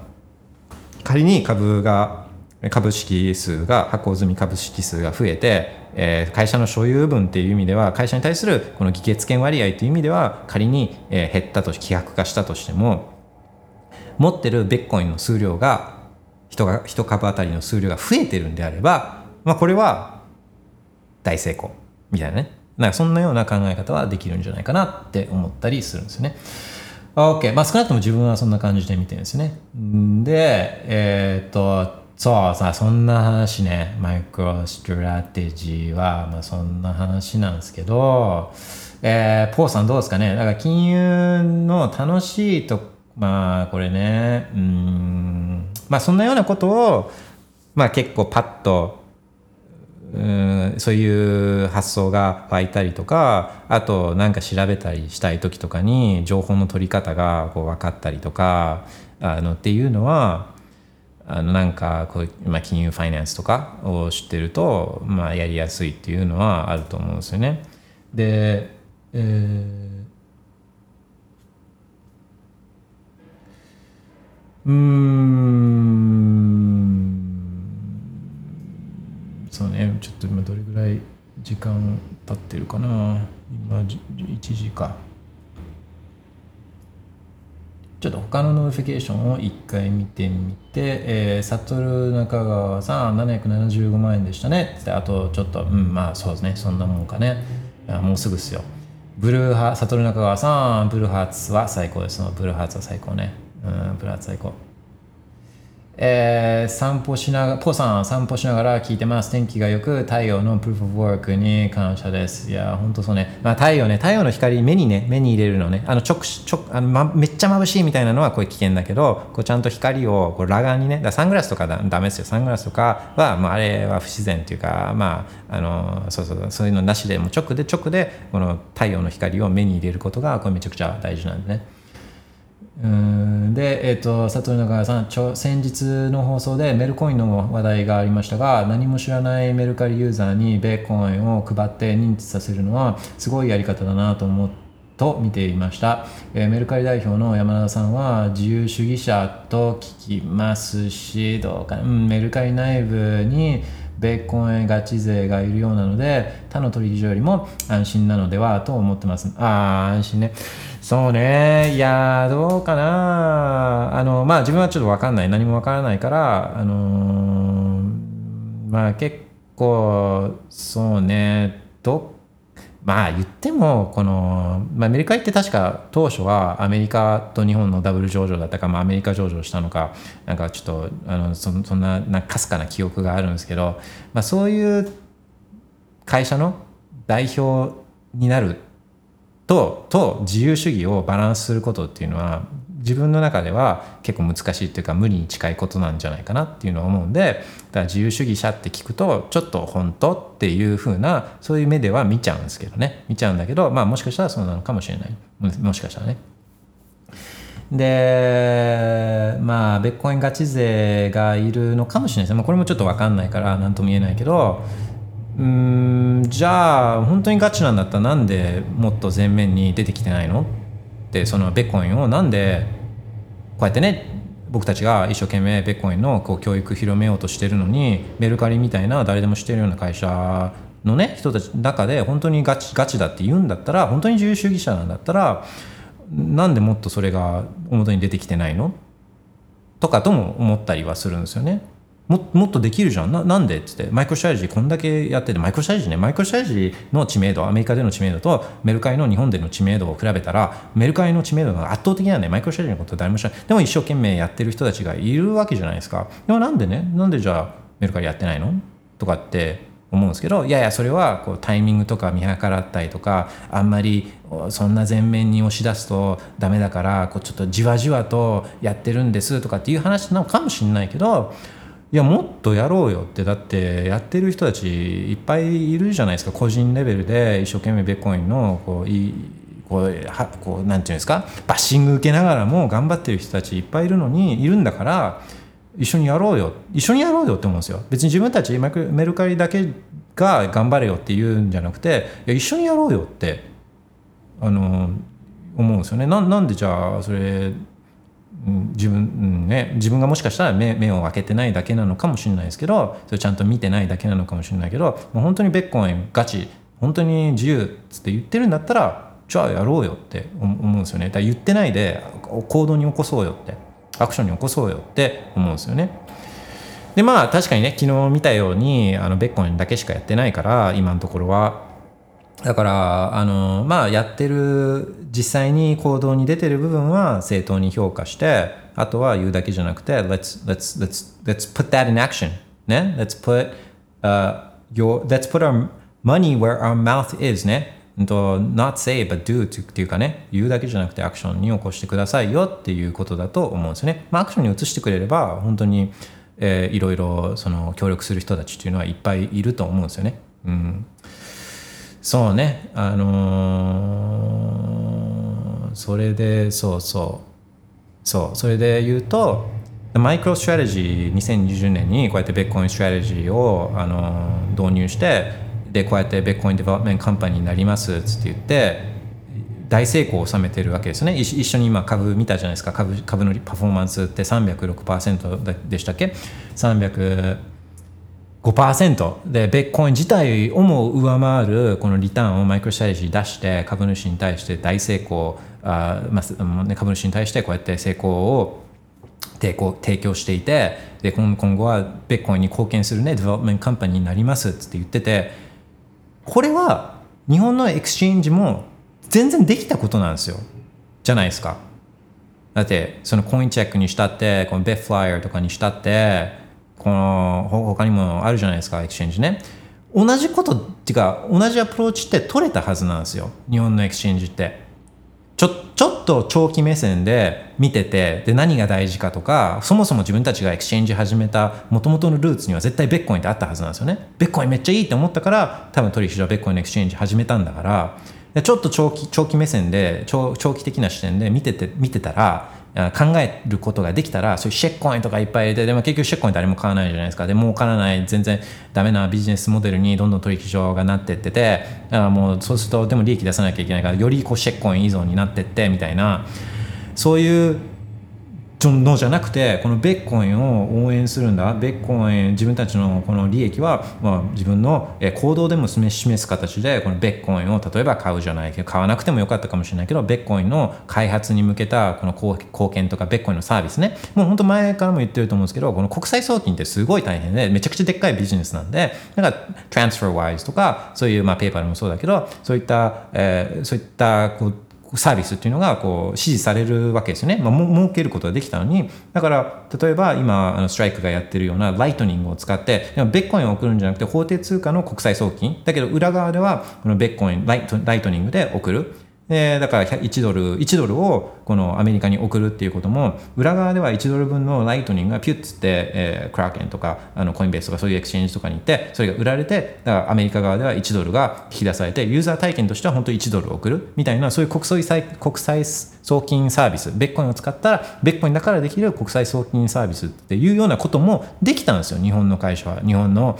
えー、この exchange とかあのはもうこういうことできたのに、まあ、そういうことをやらなかったわけじゃないですか。でもしやってたら、まあ、こういうねマイクロストラテジーのようなこんなもう誰もがハッピーになるようなこの株主含めてハッピーになるようなそういう結果がまあ in hindsight ねあのこう今見れ今から見ればっていう話ではあるけれどもそういう選択を取ることができたんでこの日本の exchange だってねだけども目先のそういった利益とかにね目があのくらんで shitcoin とかに手出したりなんかしてるからうつつ抜かしてるからまあ、本当にこういう大事なことをあの見失見落とすっていうかね、うん、っていうのはもう本当残念ね。だからまあ本当メルカリは自分もいろいろチャンスあると思うんですよ。そのライトニング使って、まあ、メルカリだからもう国際展開してるから、まあ、それこそ国際送金サービスをビットコインのバックボーンを使ってねあの提供するとかもできるし、まあ、そのメルカリ市場とかそういうマーケットでビットコインをあ使うとかっていうのはもちろんね今そういうことをやろうとしてるんだと思うし。国送金サービスとかみんな送金サービスとか決済サービスに参入したいんですよね参入したがってるじゃないですかでだからメルカリはそういった exchange のあの登録もやってるわけだからビットコインを使ってでもでもビットコイン使うんだけどあの実際にこう決済は円建てでやるようなそういうサービスとかもやろうと思えばできるんですよねメルカリはね。だからあのまあ本当にそういう形で行動でね行動で示すように、え、なればあのいいなっていうふうには思いますね。えー、しげるみなみさん、サーフカスディの第一さについてお話を伺いたいです。マイクリクエストしてもいいですか？いや、もちろんです。ちょっと待ってくださいね。今一時で。うん、OK、OK。ちょいとお待ちください。えー、ポーさん、ベーコンの色がオレンジなのはなぜでしょうか？えー太陽の恵みの色だと勝手に思ってます。いやこれはですよ。これはあのオレンジマンオレンジマンですよオレンジマンあのトランプトランプっすよトランプ。Alright えー、っとねいやオレンジマン戻ってきてもう本当なんかオレンジマンがまた大統領になっちゃうんじゃないかみたいな有力説出てきてるんでね。うんとね。えー、OK。じゃあ、ちょっとお待ちくださいね。えー、マイクロサイズの話したし、えっ、と、あ、ライニングワレね。ライニングワレは、どしげみやさんと話すときにするとして、えー、っと、ARM ね、ARM ちょっと話、まあでも旬だからちょっと話しとくか、ARM ね。ARM は、えー、そうそう、チップメーカーね、チップメーカー、前前も言ったと思うんですけど、その、Apple シリコン出て、まあ、圧倒的に MacBook のパフォーマンスが、もうその前の機種と Apple シリコンになってから、もう桁違いのパフォーマンスで、だからもう ARM にはもうその当時から自分は注目をしてたんですね。で、まあ、この去年かな？去年 IPO っていうかまあまああのあれも紆余曲折あるんですけど、えーと、ソフトバンクが全部買ってででもデリストっていうか一時期は上場してたけどそれ全部買って TOB してで、えーと、あのあのデリストっていうかね、えー、して、えー、で、うんと去年 IPO してるんですね。あの、ARM がね、また再々 IPO みたいなのをしていて、で、その、そう、IPO 価格が52ドルとかそんなんだったかな。あのまあ、みたいなもんなんですけどあのそれが昨日ですよ。 one one trading day で、えっと、48%でしたっけ？48%の上昇ね。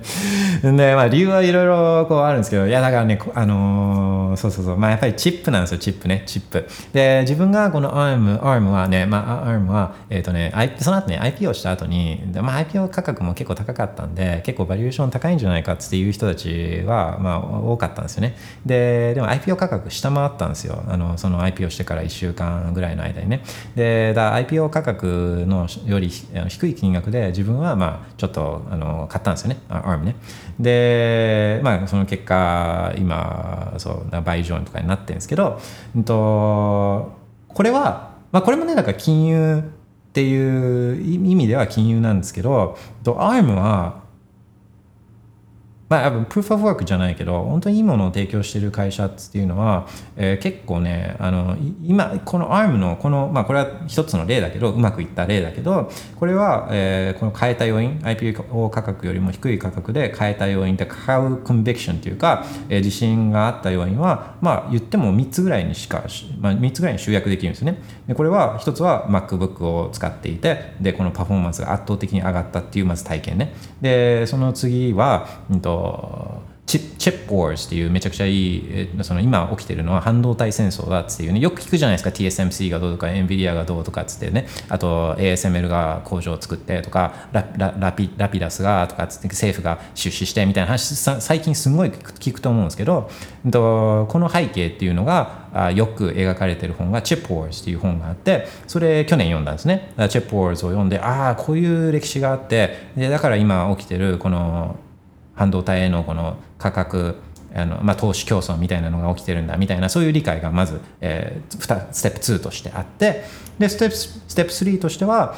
その、まあ、ARM のバリエーションというかアームの今後ねアームの今後をイメージできる、えー、その周辺知識みたいなですね、まあ、これはベッコインから得られるんですよね。多分ベッコインとかが、えー、をいろいろウォッチしてたら、まあ、ASIC チップとかと GPU とか、まあ、ChatGPT とかが触ってたらその辺のようなこととかもこうイメージが大体ついて。この3つこの3つまず自分の経験あの ARM アーキテクチャを使った、えー、Mac あ Apple シリコンのこの超高高性能さを自分で体験をして、えー、他のチップとは全然違うっていうのを自分で体験してで2つ目はこの今起きてるこの半導体戦争みたいな背景が分かることができてで3つ目はじゃあ今後そのチップの需要とか、えーまあ、どどういう方向に向かっていくんだろうみたいなこのイメージこの3つがあれば ARM を買って買うっていう、えー、その判断はそんなに難しくなかった、うん、と思うんですね。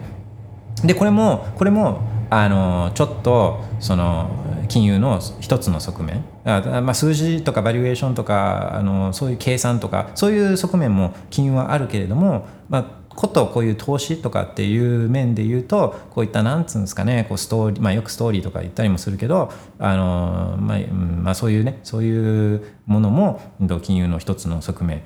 だったりするんじゃないかなっていうのは思うんですよね。ででも ARM はちょっと要注意あのこう今後3月かな？にはソフトバンクがまだめっちゃ持ってるんですよ、ARM 株ね。これだからシェッコインと同じ。だ株はシェッコインなんですよ。株はシェッコインで、えー、ソフトバンクが9割とかかな、9割ぐらい、もう本当に大量のまだ ARM 株を持ってるんですよ。持ってる。これはシェッコインと全く一緒じゃないですか。ちょびっとシェッコインを、まあ、シェッコインをバーッつって、もうあの数クリックでね、発行して、で、売りに出すのはちょびっと出すんですよ。ちょびっと。ちょびっと出して、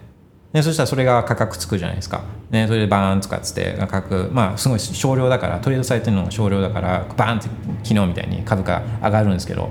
で上がったら、もうソフトバンクにはうわうわなんで、これは絶対、まず一気には全部売らないかもしれないけど、もうまあ、売る可能性はかなり高いんで、でそのロックアップが、ああのロックアップって売れない期間で、よくチェッコにもあるじゃないですか、このロックアップ期間みたいなね、あのチームは、えー、この長期的なプロジェクトのこの成功を重視しているから、1年間ロックアップしますみたいな、え、たったの1年間？みたいなね。そうだそれ全く一緒ね。だシェッコインなんですよね。株がね。株がシェッコインだけどそうそう。あのアームに関してはちょっとそそこは注意っていうかね。あのロックアップが3月とかには解除されるんで、えーまあ、アームちょっと調べて欲しいなっていう人も、まあ、一応それはロックアップがあるロックアップ解除があるんだっていうのは知っておいてもいいしあと、まあ、アーム持っててね、えーと、ちょっと儲かった儲かってる人は、まあ、少し、えー、利確するとかね。そういうこともまあ考えてもいいかもしれないぐらいのあのこの重要度はこのロックアップには自分はあると思ってるんで、うんまあ、そんなような話ね。OK。えー、っと、ではでは、し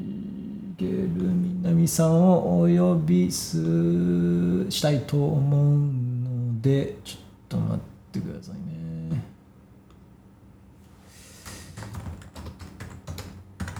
えー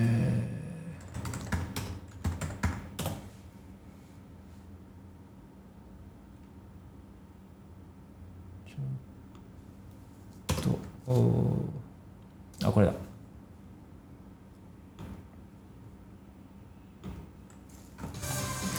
Okay, I'll be back in one minute.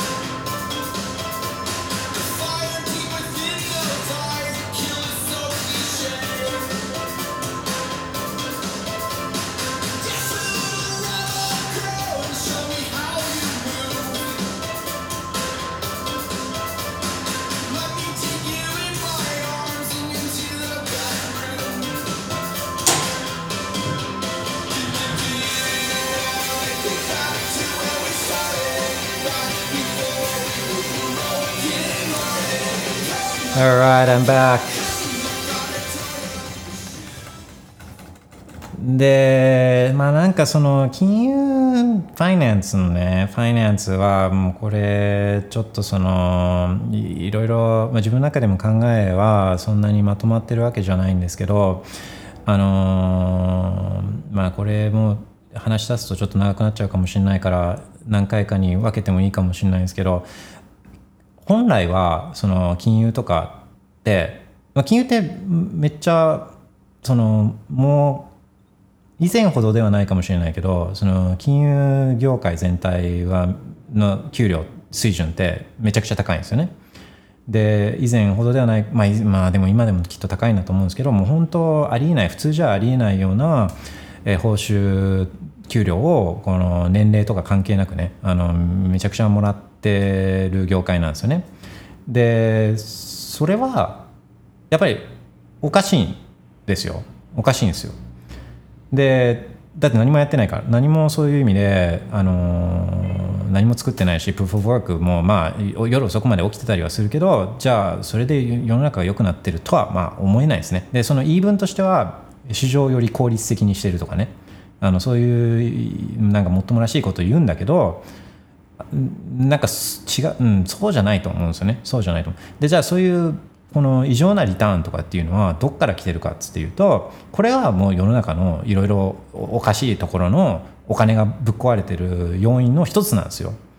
でもしそういう中央銀行、まあ、そういう金融業界とかへの優遇とか、まあ、金融業界がお金いっぱい持ってるから、まあ、これは別に今に始まったことじゃないけどいっぱいお金持ってるからでお金持ってる人は影響力があるから影響力があれば当然自分たちに有利なように当然いろんなことを持っていくじゃないですか当たり前ですけど。でそういう構図はまあももう出来上がってるんですけどあのそれがどんどんどんどんこうあの、まあ、悪い方向にそれがあの行ってるんですよね。あのその Great Financial Crisis の時もそうだけどななんで銀行たちは bail out されるというか救済されるの？みたいなね。あの普通じゃ救済されないですからねこういうのね。だから本来であればもうそれが過去にも何回もあるわけででそういう救済がなければだこれこれはいやその銀行とかが潰れたらみんな困るんじゃないのとかって言っていや困んないんですよ。一番困るのはいや困るかもしれないけど一番困るのはそういう銀行の人たちで困るべきなんですよ。そういう責任取らなきゃいけないからリスク取って。ベットしてでもギャンブルしたわけなんでギャンブルしてギャンブルに負けたんだから責任取らなきゃいけなくて別に投資銀行が潰れても普通の一般ピープルは何の損害も直接的な損害ないんですよ。だってゴールドマン・サックスで口座ありますか？って言ったらないじゃないですか。だからあのーまあ、間接的なねそれは影響あるかもしれないけどでもそれはまあそういうもんですよ。そういう銀行デューデリジェンスせずに危ない銀行にお金入れてたんだ自分が悪いって思わなきゃいけないんだから。で本来であればそういうギャンブルをして負けた金融機関っていうのは退場してで健全にねあのお客さんのアセットをこうあの diligently っていうかその保守的にちゃんと守ったところが残ってでそういうところにお金を預けたいわけじゃないですか。でもそういうことにはならないんですよね。こういうこういうところを救済するからね。でそういった救済もそうだしあとそのお金をプルルってするからね。でプルルって吸ったお金はまずどこに行くかっていうと金融機関に行くんですよ。金融機関に。あのブルッつって吸ったお金で中央銀行があ債券を国債を買うわけなんでそれまあ誰を使って買う。まずまずな誰に頼んでこれを買うかっていうとこれ金融機関に頼んで買うんでね。だまずそそこにお金が行くんですよ。であの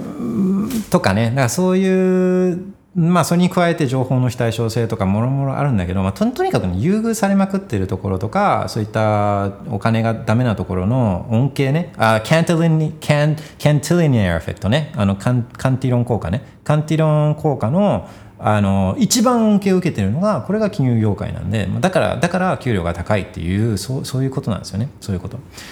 でだからまあその若い時は、まあ、もちろん今みたいな今の知識はないからだから、まあ、自然まあ、でもお金やっぱ欲しいじゃないですか。でおかお金欲しいのは何回も言うけどそのお金っていうか諭吉諭吉が本当に欲しいわけじゃなくてその諭吉が表すこの時間と自由がまあ欲しいわけですよね。欲しいわけだけど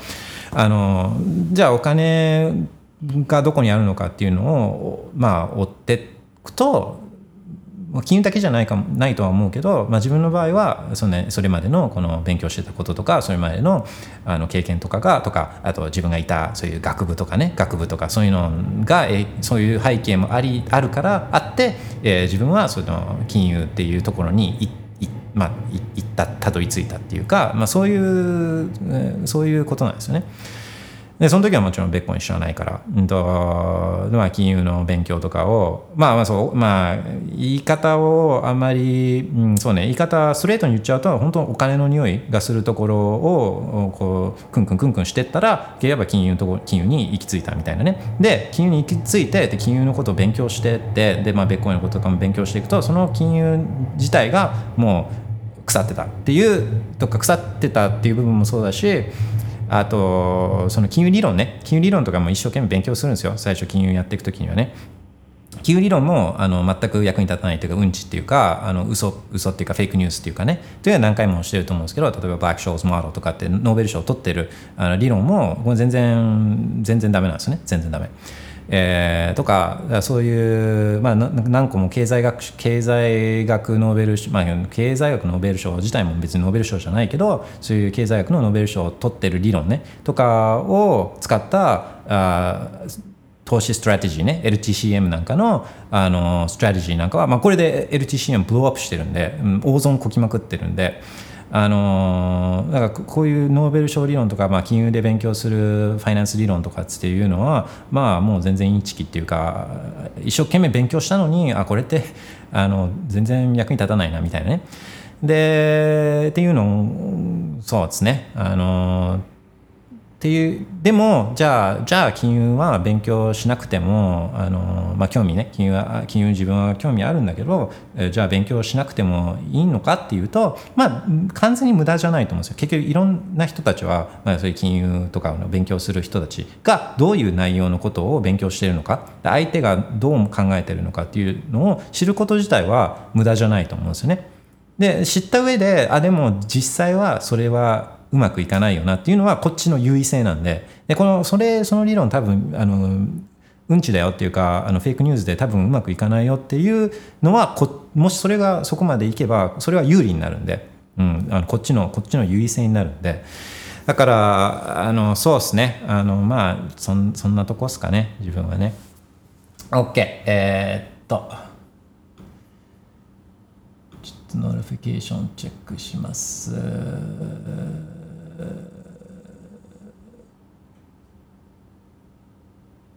Alright ではしげるみなみさんお待たせしました。えー、っと。Add as speaker するのでご都合良いタイミングで speak up お願いします。それまでつながせていただきます。もしもし、あもしもしお待たせしました。こんにちは。こんにちは。お世話になっています。お世話になっておりますあの、私は金融のことあまり知らないので、あの、いつも知るきっかけがいただけて助かります。ああそうですね。なんか本来は金融のことなんか興味ない人はあの知らなくてもいいはずなんですよね。本来はそんなうんことまで気にしなくてもいい世の中がもう本来あるべき形だとは思うんですよね。うん。なんかおかしいじゃないですかその自分の自分の得意なこととか自分の本業をやってやるだけじゃ足りなくてそれ終わった後家帰って在宅の本とか NISA 投資の本とかを読んでとかそんなことまでやらないとなんかやっていけないとかってもうおかしいじゃないですかそんなの。でみんながじゃあ今のあのさっきの自分の話とかも含めてまあじゃあどうせ二二足のわらじで本業と NISA 投資とか株式投資とか在宅とかをやらなきゃいけないんだったら、まあ、それだったらより儲かる金融をやるわってみんながやりだしたらきみんながみんながデイトレーダーやってたら世の中成り立たないんですよね。あうんあのーだまあそういうことからも本来あるべき姿じゃないとは思うし、あのーもとベッコインスタンダードだったらベッコインスタンダードとかお金を誰も増やせなかったりお金を誰も増やせなかったらこの金融業界がここまで儲かることっていうのは、まあ、ないんですよ。えーっとどういう？例えば例えば、まあ、お金を増やすことができなければ金融業界にまず吸ったお金がいくんでもうこの時点で有利なんですけどそれがまずなくなるんですよね。あまずなくなる。であともう一つ言うとその利息金利っていうのも、まあ、市場で決まることになるのでこの金融機関の人たち投資銀行とかが、まあ、この70年80年90年代、えーまあ、80年代90年代2000年代とボロ儲けしたのがこの国債を、まあ、債券をこう買うんですね。フィクストインカムのこの固定金利の債券を買いまくってたんですね。はい、で、国債とかです。要は国債とかを買いまくってて、で、これってそのその間何が起きるかっていうと、国がこう疑似的にこの金利を引き下げてたんですよ。どんどんどんどん、どんどんどんどん。で、市場だと、市場原理だとそういうことは起きないですね。ずっと下がる一方っていうことは起きないんですけど、あの中央銀行、まあ、国がどんどんどんどん疑似的に金利を引き下げていったんですね。そうするとその金利が下がると債券価格っていうのは上がるんでそうすると債券をいっぱい買うだけで買ってるだけでこの金融機関っていうのはまあ儲けることができたんですね。うん、とかだからよくこう株とかがセクシーね。金融といえば株みたいなイメージ、まあ、自分も何も知らない時はあったんですけどこの投資銀行の花形はあ株 equities ではなくて fixed income だったんですよ。 fixed income。ここが花形だったんですえっとごめんなさい fixed income っていうのは何ですか？あ要は債券ですね。あの債券、債券？っていうのは、うん、と国債とかあの要は借金ですね。誰かの借金。うんうんうん債券とか社債とかですね。ででこれもそのそういったお金を吸ったり金利を一部の人間がこう決めたりとかっていうことが要因なんですねそれがなくなるとそれがなくなればもうあとはストリートファイトっていうか一番正しく市場のシグナルを読み取って意思決定した人たちが生き残る世界っていうすごい厳しい世界に、えー本来はなってたはずなんですね。で失敗したところね例えばリーマンショックみたいにまあ要はこれ失敗したんですよ投資銀行の人たちは大損ここでギャンブルしたけど大損こきまくったんですね読み間違えて。で、ほまあ、そこで退場すべきなんですけど退場すべきなんですけどえお金をすることができるから、まあ、お金をすってこういった投資銀行を救済したんですよね国はね。あうん、でこれは仲間だから。で影響力を金融業界お金いっぱい持っててでお金持ってる人たちが政治家を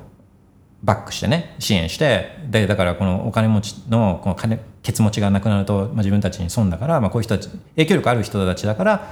もうまた優遇したんですよね。救済するっていう形でね。うん、とかまあもう本当そんそんなんですね。そんなんばっかり。あなるほど。そそれでですか？あのサトシのあのブロック一番初めのえっ、とイギリスのなんとかかんとかっていう。Chancellor on the second、uh, Chancellor on the brink of second bailout for banks いやまさにそう。それが埋め込まれてるってわけですね。まさにそうですね。またやってるよあいつらっていう、まあ、それに対するフラストレーション。で、えーあれオキュパイ・ウォール・ストリートってご存知ですか？あいやわからうないです、ん。そう Occupy Wall Street っていうそういうムーブメントっていうか抗議活動がもう本当そのリーマンショックの後にまああれは Chancellor on the Brink だからイギリスの話だけですけどサトシがあのブロックに入れてるのは。あアメリカでも当然ウォール・ストリートのアメリカのそのあの金融機関っていうのの救済っていうのもアメリカで当然行われたんですね。でそれに対する、はい、抗議活動っていうのが Occupy Wall Street って、まあ、アメリカのああのマンハッタンのマンハッタンの本当その、えーまあ、ウォール・ストリートってマンハッタンのこの下の方の南部の南の方に、まあ、あるんですけど、まあ、その辺りの公園とかをこの抗議抗議デモ活動でもう本当にふざけるななんで金融機関を救済するんだみたいな抗議活動っていうのがすごい熱く盛り上がったんですよねそのその時代は。なるほど。そういう時代背景ですね。ベッコインがうん生まれたのは。わかりました。ありがとうございます。はい。えっと今日はあのセルフカストディのことをお伺いしたくて。Yes あのよくあの今谷川さんよくあのお話しされてると思うんですけど。はい。あのえっとちょちょっと変な質問なんですがあの、うん。もしリバタリマンさんがあの私にセカスセルフカストディの大切さを説得するならどういうふうに説得するかなと思ってあの私は一応その例えばマウントボックスとかがすごくずさんな管理をしてたとかそういうあの取引所に置くのは微妙なっていうのも一応理解していてであと世の中にはその口座が不当に凍結されるっていう事柄があるっていうところまではあの分かっているんですけどその自分であの管理するのが不安っていうのが大きくてそのよくハッキングされてる事件とかがよく聞くのであのそれがあの不安っていうのが大きくてなかなかセルフカストディに踏み切れてないんですね。うんえっとこなんとなくあのもしこういう状況のあの考えの人がいたらどんな風にせあの説明されるかなと思ってちょっと意見を聞いてみたいと思いました。うん、ありがとうございます。そうですね。あのハックハックされるのがちょっと怖いっておっしゃいましたか？はいああ、そまあまあそういう誤解とかはまあやっぱり解かないといけないと思うんですけど、ハックされてベッコインがまあちゃんとワウォレットに入れてたら、ハックされてベッコインが取られることっていうのはまあほぼないんですね。あそうなんうですか、ん、ハックされることはない基本的にはないんですねでそれは、まあ、ハックされ例えばどういう状況ですか？ハックされる。えっと私あのパソコンがちょっとあのウイルスとかそういうの、まあ、一応最低限のそのウイルスバスターみたいなのは入れてるんですけどその本当にこのパソコンを信用できるかとか。うん。えなんだろう。USB とかのタイプだと挿したらすぐにあのハッキングで取られちゃったりするのかなとか。うそうんいうそういうちょっと知識がなないっていうのもあるんですけどそうそうですね、まあ、そういうのはありますよね。まああのまあはちゃんとしたハードウェアワーレット使ってたらあの仮にパソコンが、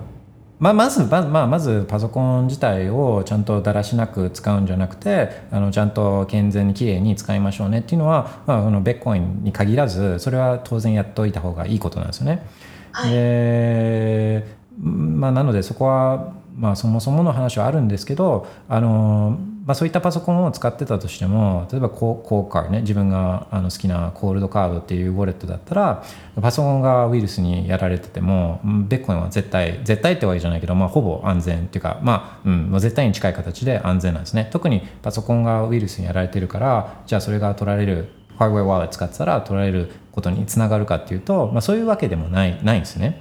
ででもまあ心配する心配をすることとか、まあ、慎重にやることっていうのは、まあ、とても大事なんですよやっぱり。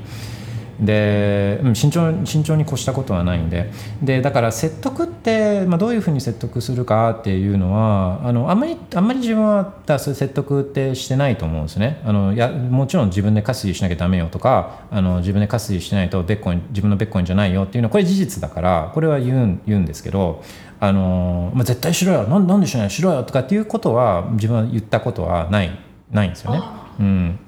であのそれはまあと同時にみんなできるよっていうのはやろうと思えばできるよっていうのも言ってるはずなんですよ。そんなに難しいことじゃないからやろうと思えばできるよっていうことは言ってると思うんです誰でもできるよっていうことはもう言ってると思うんですね。でよく、まあ、今言われてるのかどうかわからないですけどよく言われてたのはこう人類が24単語とか12単語をみんな管理してやるようには人類はバカなんでやらないんだとかっていう人たちもいるんですけど自分はそう思ってないんですね。でもちろんなんかそういう病気とか障害とかがあってできない人っていうのはいるのはまあ分かるけどでそういうことを言ってるわけじゃないと思うんですよね。この、えーまあ、なんか一般的な人たちの話を今してるんだと思うんで。はい。だからそうするとあのできるんそんなバカじゃないんで。で人間もね。だってバック車のこのバック運転バックバック車のバック注射この重列注射の方が絶対難しいんでこの12単語あの暗記するより暗記したりとか管理するより絶対難しいんでね。絶対できるんですよね。で、まあ、ゲームだってみんな超コンボ技をぶち込んだり、まあ、スト2ですけどぶち込んだりとかなんかいろんな裏技攻略本見てこの裏技裏面行ったりとかすんごい複雑なことみんなやってるんでめちゃくちゃ。金融のね計算やったりとか NISA でこの積み立て商品を買ってとかまあもう超複雑なことをやってるんで絶対できるんですよね。12単語ぐらい。そうんね、そう。でやればできるよっていうことも同時に自分はこう言ってるんで、まあとはその人がそれを受け取ってどう行動するかっていうことだと思うんですよ。やっぱ自分自身。自分自身で決めないとこれ自分で決めないと、まあ、誰かに言われたから別に納得してないけど誰かに言われたからサフカステディしてそれで何かあったらその人って自分が原因とは思わずにほらやったらコインコインチェックに置いといた方があよかったじゃんみたいな、まあ、他の人のせいにするするんですよね。うん、でだからやっぱ自分で納得してでまあそれなりまあ誰でもできるけどでもいいやり方とか、まあ、今まであのうまくいっているやり方とかを調べたりとか、まあ、実際にじゃあどのウォレットがいいのとかあのちょっと時間取ってやらなきゃいけないのも事実なんであのその選択そのの選択をするかどうかはやっぱりその本人次第だと思うんですね。で自分がやっぱ有効かなって思うのはまず問題意識を持たなきゃいけないから中には中にはああこれセルフカステリーってベッコインだとセルフカステリーできるんだとかってへえこんなデバイスあるんだとああこうやるんだ技術的にはこういうものなんだって言って、まあ、興味そういう形で入っていく人はもうほっといても多分セルフカステリーに行くんですけどあのほとんどの人はあのまずその必要性とかがあの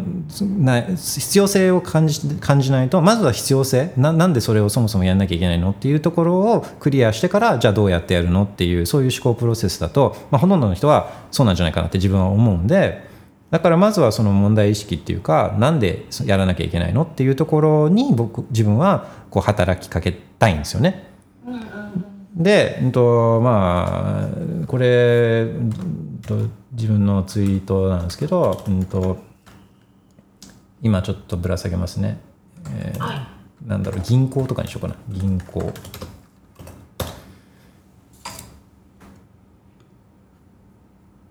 銀行っていうツイートを、スペーセスのツイートの下にぶら下げたんですけど、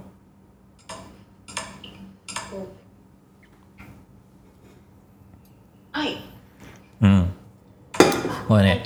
はい、引き出させてください。送金させてください。怪しいことには使いません。使い道もすべて見せます。名前も住所も生年月日も職場もお見せします。言われれば給料明細もお見せします。何卒お願いいたします。自分のお金を使わせてください。っていう、これシチュエーションなんですけど、えーそんなのないよって思うかもしれないですけど、だからもうさっきも言ったように、ちょっとお隣の国に、アメリカでもいいけど、お金を送ろう、送ろうと、ちょっとやってみてほしいんですよね。絶対こうなるんで。あ絶対こうなるんでででそのそもそもなんでベッコインを興味持ったんですかっていう話ともつながると思うんですね。でいやーあのこんなこと起きないよ日本でこんなことは起きないよとか今までも起きてないんだしまあ起きてるんですけどねうん1940えいつだっけな1900もう本当100年も100年その100年の間にこの預金封鎖っていうのは、まあ、実際に日本で起きているのであれ何うわそうですそうです。えっとね1946年。1946年に日本でも預金封鎖起きているので1946年でも全然ついこの間ってわけでもないけど でも起きてるんですよ。起きてて。でえーベッコインが成功する、まあ、今後金成功するもあれだけど金額が上がると思ってるから金額法定通貨建ての金額が上がると思ってるから、まあ、ベッコインを買ってるわけですよねいろんな人はいろんな人は。でなんでベッコインの価格が上がるかって言ったら、まあ、それいろいろ中央銀行がブルルって吸ってるからっていうのもあるけどそのベッコイン自体がじゃあそれに対して中央銀行がブルルって吸った結果どうなっていくかっていうと、まあ、国とかがデフォルトしだしたりとかいろいろやばい状況になってったりとかした時に、まあ、預金封鎖とか、まあ、過去にも起きてるからまた絶対同じような手段を取るわけですよね。預金封鎖とか、まあ、国からお金が流出しないようにする、まあ、実際にやってるのが中国とかそういうところだから。で日本でもそこまでハードじゃないけど今海外にお金を送ろうとしたらピピピピっつってあのな何に使ってるんですか？っつってなるんです。100%今だったら。今100%なるんで。であのーまあそれがどんどんこうなそうなっていくわけですよね。でなっていった時にベッコインだったら自分でカスティできるし世界中どこにでも送ることができるできるし世界中どこにでも持っていくことができるからベッコインの価格が上がると思ってるわけじゃないですか。そう思ってベッコイン買ってるのにセルフカステディしない？っていうか銀行いや預金封鎖起きることなんか絶対ないよって矛盾してるんですよ。うん。そうですね。だからそもそもなんで買ったんですかっていうところにもまあ行き着くと思うんですけどあのまあほとんどの人はそうは考えずにいやいやそこまでは考えてなくて単純に上がると思ってるから買ってるんだっていう人にっていう人にいやセルフカスティした方がいいよとかって言ってもこの人はそれをちゃんと考えない、うんうん、その意識が問題意識が生まれるまでは。なるほどと思うんで、まあ、あとは自分が取るアプローチとしてはあのまあじゃあでもみんなそういう人でもあのコインチェックの口座ベッファイの口座開けた時にナンバーゴーアップしてたらあの法定通貨建ての自分のビットコイン残高の価格が上がってたらまあ嬉しいわけじゃないですか。でだからまあお金儲けたい人もおお金儲けたいって純粋にそれだけがえビットコインどうでもいいその self custody とかどうでもいいし俺なんか、まあ、そういうシニカルな人たちやっぱ多いんですよね。多い気がするんですけどそんなのマジどうでもいいからイデオロギー的なそういうきれい事とかどうでもいいから単純に自分は儲けたいだけなんだっていう人に対しても自分が思うのはあウォレットを体験する。自分でベッコインを実際に持ってみて送ったり受け取ったりサーフカスティするってことをやってない人はベッコインのことは理解できないんででベッコインの理解が深まれば理理解が深まればパフォーマンスだってそういう投資成績みたいな資産運用のパフォーマンスだって当然上がるんですよね。ベッコインのことより知ってるから。ああそうですね。うん、データ持ってる人知ってる人と知らない人だともう全全然違うんで。だからじゃあパフォーマンス上げたいんだ人でも単純にパフォーマンス投資成績を上げたい人でもベッコインのことをあのことを理解が深まれば投資パフォーマンスにも返ってくるんで、あうん、返ってくるんであのじゃああのやってみた方がいいんじゃないっていうのは、まあ、一つやってみてもいいんじゃないっていうのはあのもう一つの切り口ですけどね自分は。調べれば調べるほどそのセルフカストディに行き着くというかうーんといやまあうんそそれみんなうんあのまあその結局やっぱその人によるっていうことで、であの絶対ハックされるんであのそういう取引所とかに置いてたら絶対。でそれは、うん、100%、まあ、99.9%でただ来年起きないかもしれないとかあの10年後には起きないかもしれないとか、まあ、100年後ももしかしたら起きてないかもしれないけど長い時間軸を長く取ればもう99.9%多分流出するんで。でなんでそんなことが言えるかっていうとあのデータ流出してない企業っていうのはないんですよ。あその E, E メールよくクレジットカード情報があの盗まれましたとか流出しましたとかあるじゃないですか。あはいでもう日常茶飯事的にもう100%っていうぐらいの会社がこう個人情報を流出してるんですね。で、まあ、ベッコインプライベートキーとかっつって言って、まあ、これ情報なんで、うんとまあ、個人情報よりはクレジットカードの番号よりはあのもちろん慎重に管理はしていると思いたいけれどもあの、まあ、情報なんで情報はいつか出るんで外に、ああうん。でまあ、出たら終わりなんで、そうですね、うん、あの例えばあのえっ、とコインチェックのハッキングの後あの何件か取引所日本でハッキングされてるんですけど、はいはいはいはいはいはい。あれってあのみんな一応お金が返ってきてるんですね。うんうんうんうん。けどそれっていうのは全然保証されていることではなくてその3回か4回その3回ぐらいのハッキングはたまたま帰ってきただけであってあの絶対にハッキングされたのが帰ってくるって保証もないですよね。ナイスナイス、で今まで帰ってきてるのはそれは今まではあ取引所たちがめちゃくちゃ儲けてたんですよそれまでは。うん。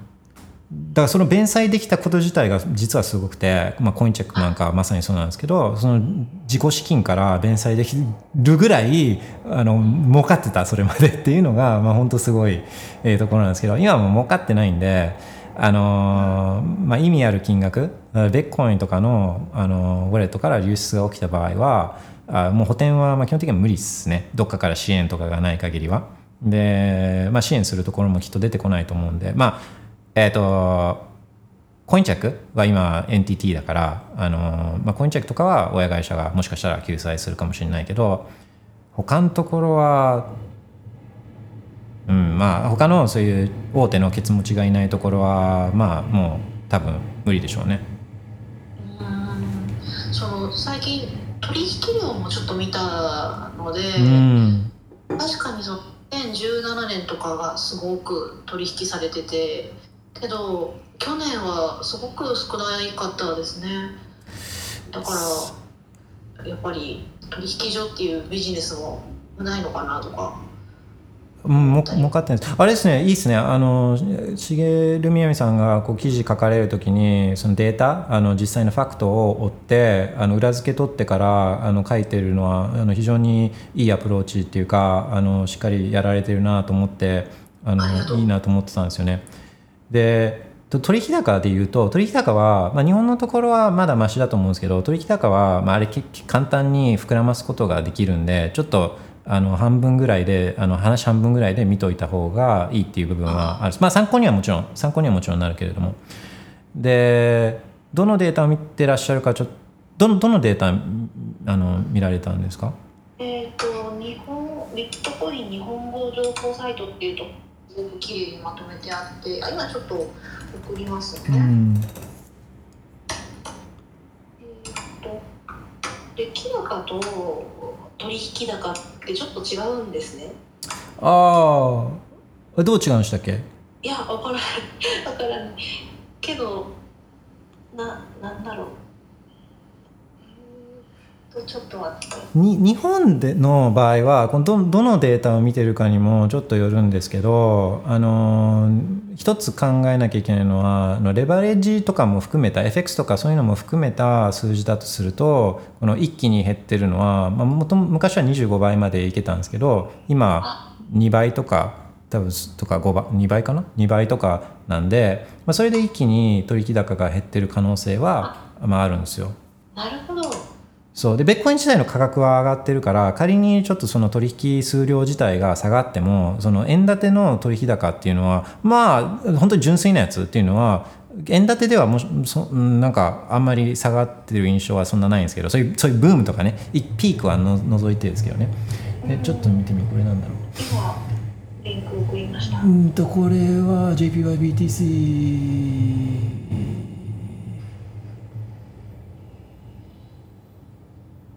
うーんベフライ多いな。これできたうんちょっとパッと見た感じ何のデータが入っあこれが現物だ。あ現物もあるな。現物取引が可能な数量のみ集計ね。まあでも確かあ BTC ね数量自体は確かにうんだいぶ減ってますね。うーん。でえっ、とちょっとまあソースがこれいまいちまだ分かんないから何とも言えないですけどまず一つはレバレッジのがあるからそうすると見てるデータによっては一気にこのす金額が減っているように見える場合もあるっていうのが一つとあと取引高はこれはあの膨らますことが簡単にできちゃうんでこの取引高自体はそのままう鵜呑みにするのは傾向を使うのには有効だけどあのあんまりそれをそのまま文字通り受けちゃうと、えーちょっと違った結論になっちゃう場合っていうのもあるんですね。うん、でた例えば昨日昨日でしたっけ？あ一昨日かな？あのの話でこのマーケットメーカーがあ業者が注文を入れてるっていう話したと思うんですけど、いその業者があの自分の自分のアカウントの間でこの売買をだ買って売ってをしたらこれ一応取り高になるんですけどでもそれ自分の自分の自自自作自演じゃないけど自分との取引だったらそれだけで出来高自体は増えるんですよね。はいだそういうことでかさ増しすることはまあできたりするんで出来高データはまあなんか話あのあの半半分ぐらい参考程度であのいいと思うんですよね。はいで、えー、とよりこれ深くいくといくとするとその前回ちょっと紹介した J- JVCEA JVCEA のウェブサイトからあの各取引所の決算書を見ることができるんですよ。うん、でこれ決算書をね開示しなきゃいけないですね。この日本の規制下に置かれてるエクスチェンジは。でそこでこのえ剰余金の部分をあの、まあ、ちょっと1個見ますか。自分もちょっと見てないから、えー JBC へ行ってえーどこでしょうね。会員紹介とかかな。会員紹介。あ決算開示情報一覧っていうのがあって、まあ、例えばダメそうなところに言うか えっとあまあバイナンスジャパンとか見てみようか。バイナンスジャパンまあバイナンスジャパンはねもともと桜エクスチェンジあ全然ダメ。リンクが切れてる。そもそもリンクが切れてる。えー、どこだろうな。まあいいか。まあデファイア見ようか。デファイアあ FTX ジャパンとか見るよ。FTX ジャパンで。えーで財務情報開示書類第6期、えー計算書類っていうのがあって第6期はいつかっていうとあー2021年。古っ。なんでこれが？古っ。2021年9月っていうかめっちゃ古いけど、えーこれ見ると純資産があーこれ1000円だから、えーこれ4 1000円なんで45億しかないね。純資産が45億。で持ってるお客さんの、うん仮想通貨というか利用者暗号資産があうんもうダメ。うん全然ダメ。持ってる利用者暗号資産がこれが173億あるんですね。173億。で剰余金自分の持ってる純資産が45億なんでまあこれはねこれはまあすごい極端なケースで全部流出しちゃった場合ですけどね。全部流出しちゃった場合はもうカバーできない。で、まあ、純資産が必ずしもその弁済能力を表してるわけじゃないけど少なくとも決算書類上はこれ債務超過にまあ100%になっちゃうんで。でそうだはまず全額は無理でで半分だったとしても無理で4分の1だったら流出金額が4分の1だったらまあギリ債務超過になるかならないかぐらいのこのあの債財財政状態になるっていうそういう感じですね。これ今 FTX ジャパンですけど2021年だからもう全然参考にならないかもしれないけど。まあちょっともう一個試しに儲かってそうなあベフライアでも言いましょうか。ベフライアね。まあリンクで送っていただくことで。あ言ってきますよ。ちょっと待ってくださいね。とこれねえー、あえっとね。さっき送ってくださった月次取引高に対して返信する形で今。送りましたはいえー、ね。あー。ああれだな、ベファイもリンク切れしてるな。あ、あ来た来た来た。問い合わせ、決算開示資料ね。で、一番最近のが、あ第9期。第9期は、令和4年、あ、これもだいぶ古いです。令和4年12月31日。今日、去年令和5年ですよね。あ、でもまあまだ出してないか。うん、これ会社法決算書類だから、あまだ出てこないですけど、多分3月、3月とか4月とか5月 ,5 月ぐらいか5月ぐらいには出てくるかなでベフライは純資産が25これは単位が100万円だからあ250億か。250億のあー OK うん。250億円の純資産ですねベフライは。で利用者暗号資産がこれが 全然ダメじゃん。えーこれが2110億円とかだから2110億円。うん、これはまあ、うん、全然ダメだね。これも10分の1が10分の1ぐらいがあ簡易ハックでやられちゃった場合はジュンさんは吹っ飛ぶっていうそんな感じですね、うん。まあ、かさっきも言ったように必ずしもこれで弁済できないってわけじゃないけど決算書類上はもうあのいけてない状態になっちゃうっていうことですねまあそんな見方を自分だったらまあしますかね。なるほど。えー、ちょっと後で後でよく聞き直しうん。あコインチェック見とこう。コインチェック。コインチェックコインチェック。コインチェックあった。コインチェック。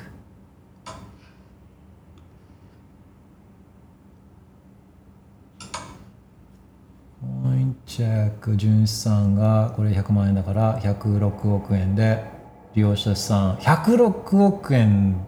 あ違うな。106億円あってる、うん、で利用者資産が3000億ああね。うん。そうね。これもこれだけ見てるとまあちょっと大きめのハックがあったら今度はどうかは分かんないですね。昔のちょっと見たいな。えー、2019年とかでもハック後だな。うん。2019年。20うん。ちょっと分かんないですねまあこんなんも見れたりはしますっていうことですね。であそうそう。あのーこの間いただいたのライトニングの初心者向けのウォレットっていう話で。で、まあ、やっぱりこれウォレットじゃないっていう話はあのもう一応念のためにもう一回言っとくとあのワールド・ストシーとかあのアルビーとかを、まあ、あの紹介したと思うんですけどこれ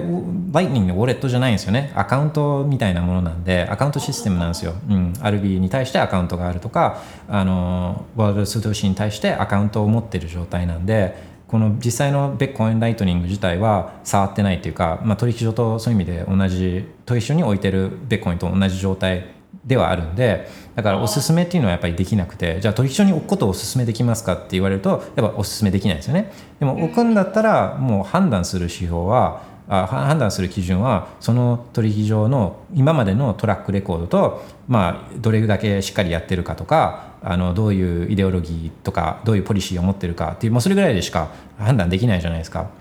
だから同じ判断基準になるっていうことはもう何回もしつこいようだけど言った上で、まあ、アルビーとか頑張ってやってて、まあ、実際何回かアルビーのやってる人たちとあのメールこメール交換みたいなのをした時のレスポンスも良かったし、まあ、しっかり頑張ってやってるんですよね Alby とかはだから安全安心安全ってわけじゃないけど今のところはあーそういったあの頑張ってるよっていうそそういうレベルでしか言えないんで、まあ、そそういう話なんですけど、えっと、そういう意味であれがいいなと思うんですよ。あの Primal Primal Primal。Primal。はこれ Nostr のクライアントなんですよ。 Nostr のクライアント。ノスターですノスター。でノスターはあれ分散型 SNS プロトコルっていうかねうん分散型のツイッターみたいなやつなんですけどでこれ、まあ、そういう機能をそその中にウォレット機能があのあれなんですよ。装備されてるんですよ。えーでこれ自分もあのそれは聞いてはいたんですけど聞いてはいたんですけどずっと自分テストねテストフライトのあのベータ版のやつをずっと使ったんでであのでそれを Alby とつなげてたんであのそのその機能自体がもうすでに実装されてるっていうのはあの自分は気づいてなかったんですね。それが今日あのその TestFlight のベータ版の有効期限が切れてで使えなくなっちゃったんでその本番本番のやつを App Store から Primal ダウンロードしてそこで初めてあもうこれ実装されてるじゃんって気づいたんですけどこれ Primal を、まあ、あのインストールしてそうすると一発目であのウォレットをこの作るっていうそういう機能になってるんですねウォレットを作る。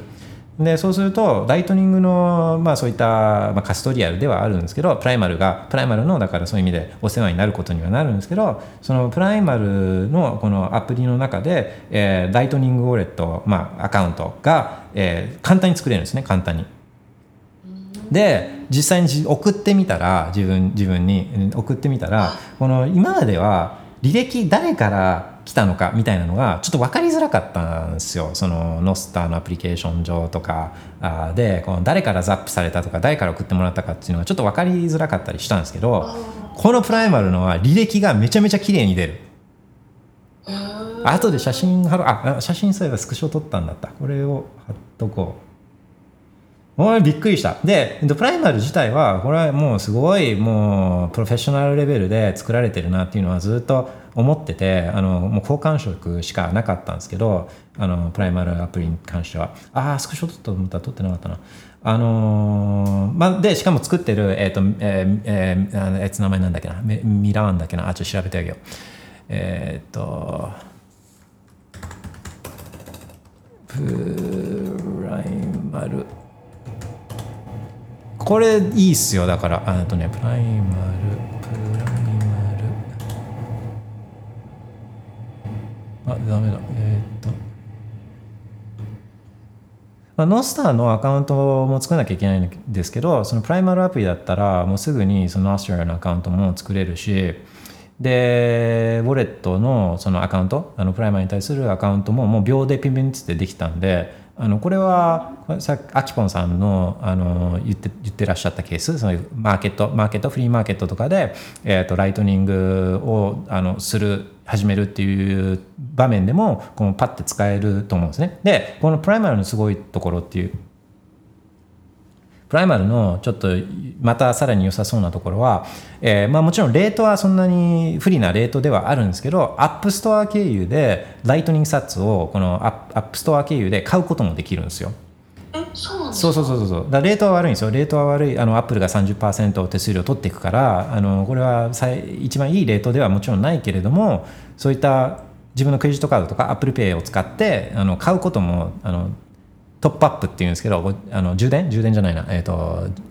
あなんて言うんでしたっけ？そういうプリペイドカードにこうあのお金を入れるようなそういうこともできるんで App Store 経由で誰から誰かから送ってもらわなくてもこれは使える。そうなんですか簡単ですねそうなんですよ。これはだからいいなと思って。あいつ名前なんだっけな。ミランミラン。あミリミリアン、え、ミミリアンだ。ミリアンミリアン。そのミリアンがこの開発しているプライマルアップなんですけど、まあ、頑張ってる頑張ってる。めっちゃ頑張ってて。アプリ自体ももうプロフェッショナル級超綺麗だし。で、まあ、彼自身は顔出し名前出しで実際に、えー、彼が話してるのも何回も聞いてあのあれにも来てたんですね。あのノーストレージアにも来てて、うん、でだからまあそういうやっぱ人となりとかですね。とかポリシーとか、あのー、そういうのをしか、まあ、判断指標はないんでそれしか判断指標はないんで、えー、それで言うとプライマルアプリプライマルはあのこれは結構いいんじゃないかなと思うんですよね。あのえっ、ー、とカカストディアルのウォレットなんですよね。カストディアルです。だからウォレットストーシーとかアルビーとかと同じブルーに入るんでだからおすすめとは言えないんですけどあの、まあ、とりあえずや使ってみるみたいなね。とりあえず使ってみるとかっていう人とかあとライトニングこんだけ早いんだぜすげえんだぜっていうのをこうちょっとまあ見せたいじゃないですか。見せるときにちょっとこれ作ってみみたいなのは、まあ、ワールドストーシーが一番簡単は簡単だけどあの、まあ、プライマルも、まあ、一つの、まあ、プライマルはその後があるじゃないですか、ナストラがあるから、じゃあ、あの、いや、もっとライトにちょっとこれはもらったやつ、あの、自分も送ってみたいんだけどとかってなったら、あ、じゃあ誰かにザップしてごらんとかって言って、あの、プライマルってやっぱりすごくて、あの、ザップする時の、このハプティックがあるんですよ。ブブブってこう、あの、携帯がこうバあのバイブするみたいな。で、それでグラフィックもピシュンってこう、雷がピシュッってこう来るようなグラフィック、えー、があってもうザップするのが気持ちいいんですよ。めちゃくちゃこれうまくできてる。本当に。あのー、プライマルアプリは最高ですね。ああなるほど。ちょっとあのー、すぐにはちょっと記事に書かないと思うんですけどちょっと少ししたら書こうかなと思って。そうですね。あもう全然記事とかにしなくてもあのー、まあもうちょっとさどなんかこう、まあ、おすすめというかあのいくつか候補を探されてたようだったんであこれは、うん、自分がもしゼロからゼロからあのこうじゃあちょっとなんかこういうあのバーとかであライトニング送ってあげるよとかっつってじゃあちょっと俺と作ってごらんよみたいなそういうゼロからあの実際に受け取れるまでどれぐらい時間かかるかっていうのはこう誰かに試さなきゃいけないからちょっとこれ今度はやってみようと思うんですけどあのそれぐらいこうちょっと一つの候補としてはあのいいいいんじゃないかなって感じましたねプライマルは。うんうんうんうんあの昨日ちょっとウォレット・オブ・サトシはいに、えっと、と取引所からビットコインを送ってっていうあのをひと一通りちょっと説明を作ってたんですけどあの取引所から送るっていうのは結構手間なんですよね。へええっとトレトラベルルール。であのああ日本の取引所からですか？はい。ああいろいろ登録する必要があったりとかそのアアドレスとかあの送り先のアドレスを審査されるとかそういうのが意外と手間でだからそうもしもなんだ Apple Store であのビットコインが買えるんだったらそれはさらに早いかなとは今思いましたね。そうですねまああのートラベルルールとかはまたこれ危険とても多分あのシウみやみさんとこの話するのは初めてだと思うんですけどあのトラベルルールは本当要注意なんであのはい危険危険ばっかりなんでちょっとそのそのニュアンスっていうのはやっぱ頭の片隅に置いて記事とかももしかしたらあの考えられた方がいいかなっていうのはちょっと余計なお世話かもしれないですけどちょっと思ったりするんですね。っていうのもあれまああの日本の取引所からだとこれ誰のウォレットに送るんですかみたいなあの送る入れなきゃ入れるんですよね多分。はい、で仮にそれ自分とかだったとするとそのそのデータこれこれもデータなんでこれこれまあ正正直にみんな書くことも多いと思うか正直に書く人多いと思うんですけどあのこのアドレスは自分ですでその自分の住所っていうのは取引所データとして持ってるじゃないですか。でこれが流出したらどこの誰がこのアドレスを管理していてその人はいくらベッコイン持ってるっていうデータが世の中に出ちゃうんですよ。そうですよね。超危険なんですよ。はい。超ウルトラスーパー危険でこのデータが出るのは時間の問題なんで流出するのは時間の問題なんでこのトラベルルールとかっていうのはまあ本当にあの、うん、百害あって一理なしっていうかあのユーザー保護には全くならないどころかユーザーを危険にうこうさらすようなものなんでだからちょっとねつうんねなんかこうちょっと取り扱いにくい話だと思うんですよね自自分はね。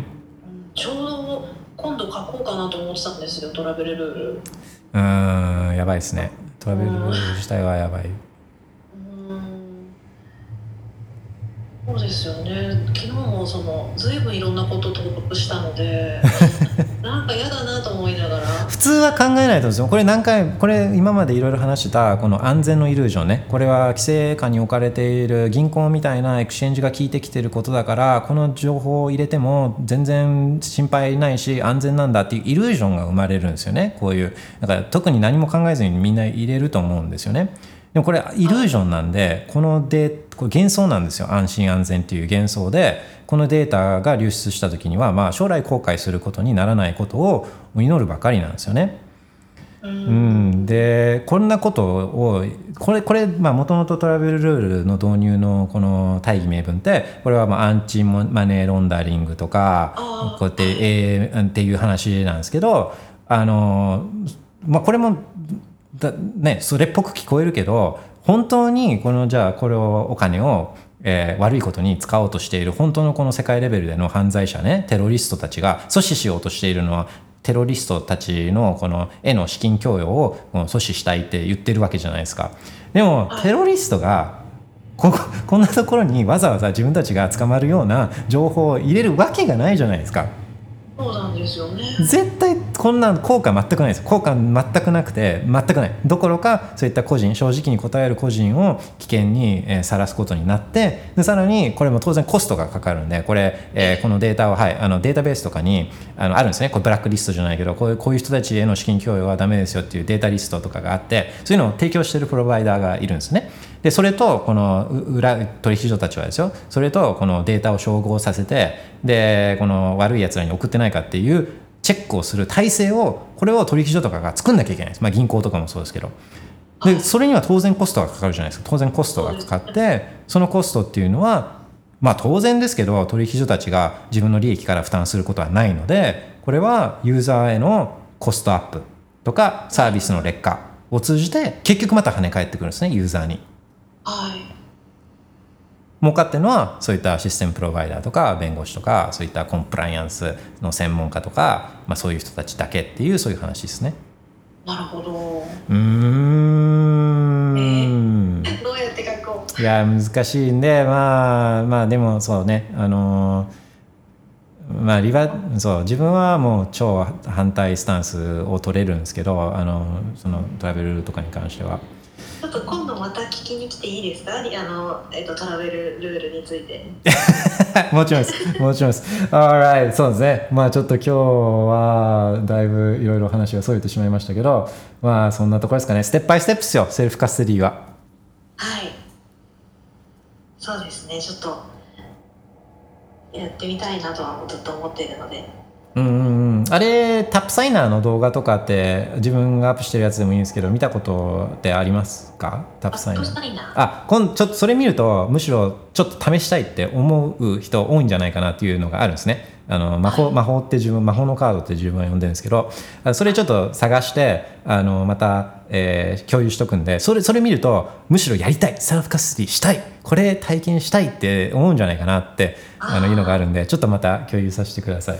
ありがとうございます。Alright. あのごめんなさい。一つ一つちょっと報告したいことがあるんですけど。Oh yes. 何でしょう？あの全然か関係なくはないか。あの私あのビットコイン図鑑であのインタビューを受けたんですけど。お。であのその時にあのおすすめのツイッターの方は誰ですかって聞かれたのであの岩谷マンさんのことを紹介しておきました。えーす、やった！それは、えっと、どどちらのインタビューだったんですか？これみんな見れるんですか？貼っておきますね。もう今日公開されたんで。わーえすごい、えどこでしょうね。あ皆さん、ベーコン図鑑 .com、ベーコン図鑑 .com、あ優しくベーコンについて学べるのが、ベーコン図鑑 .com、よろしくお願いいたします。今今あのリンクをあのインタビューのリンクを送っておいたので後でよかったら見ていいですか？えー、すごい。わー、すごい。おめでとうございます。いや、最高っすね。最高っすね。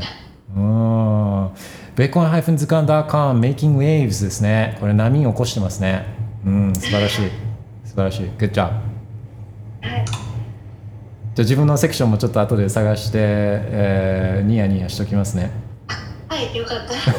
た わ悪口じゃなきゃいいんですけど。OK。じゃあ、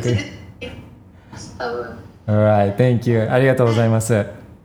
どうもありがとうございましたはい、ありがとうございます。またまたよろしくお願いいたします。お失礼します願いします。Alright, thank you, しげるみなみさん。How was that? Oh my gosh, ベーコンのことを話し出したらもう、え？2時過ぎてるって。もう24時間絶対いける。24時間絶対いけちゃうんですけど、あまあ時間は有限なんで、そうですね、今日めちゃくちゃいろんな話したんですけど、一応サマライズじゃないけど、えーマイクロストラテジーの話して、えーあと ARM ね、チップメーカーの ARM の話して、で、あと Lightning Wallet の話とかして、えー、サーフカシティの話して、で、最後はトラベルルールとか、あそういう話もしましたよね。Alright. えー話題は尽きないですけど、えー、つい尽きてしまったのはあ自分の体力とあと時間ですので。そうですね。またあ会う日まで、えー、バイベッコインバイバイ。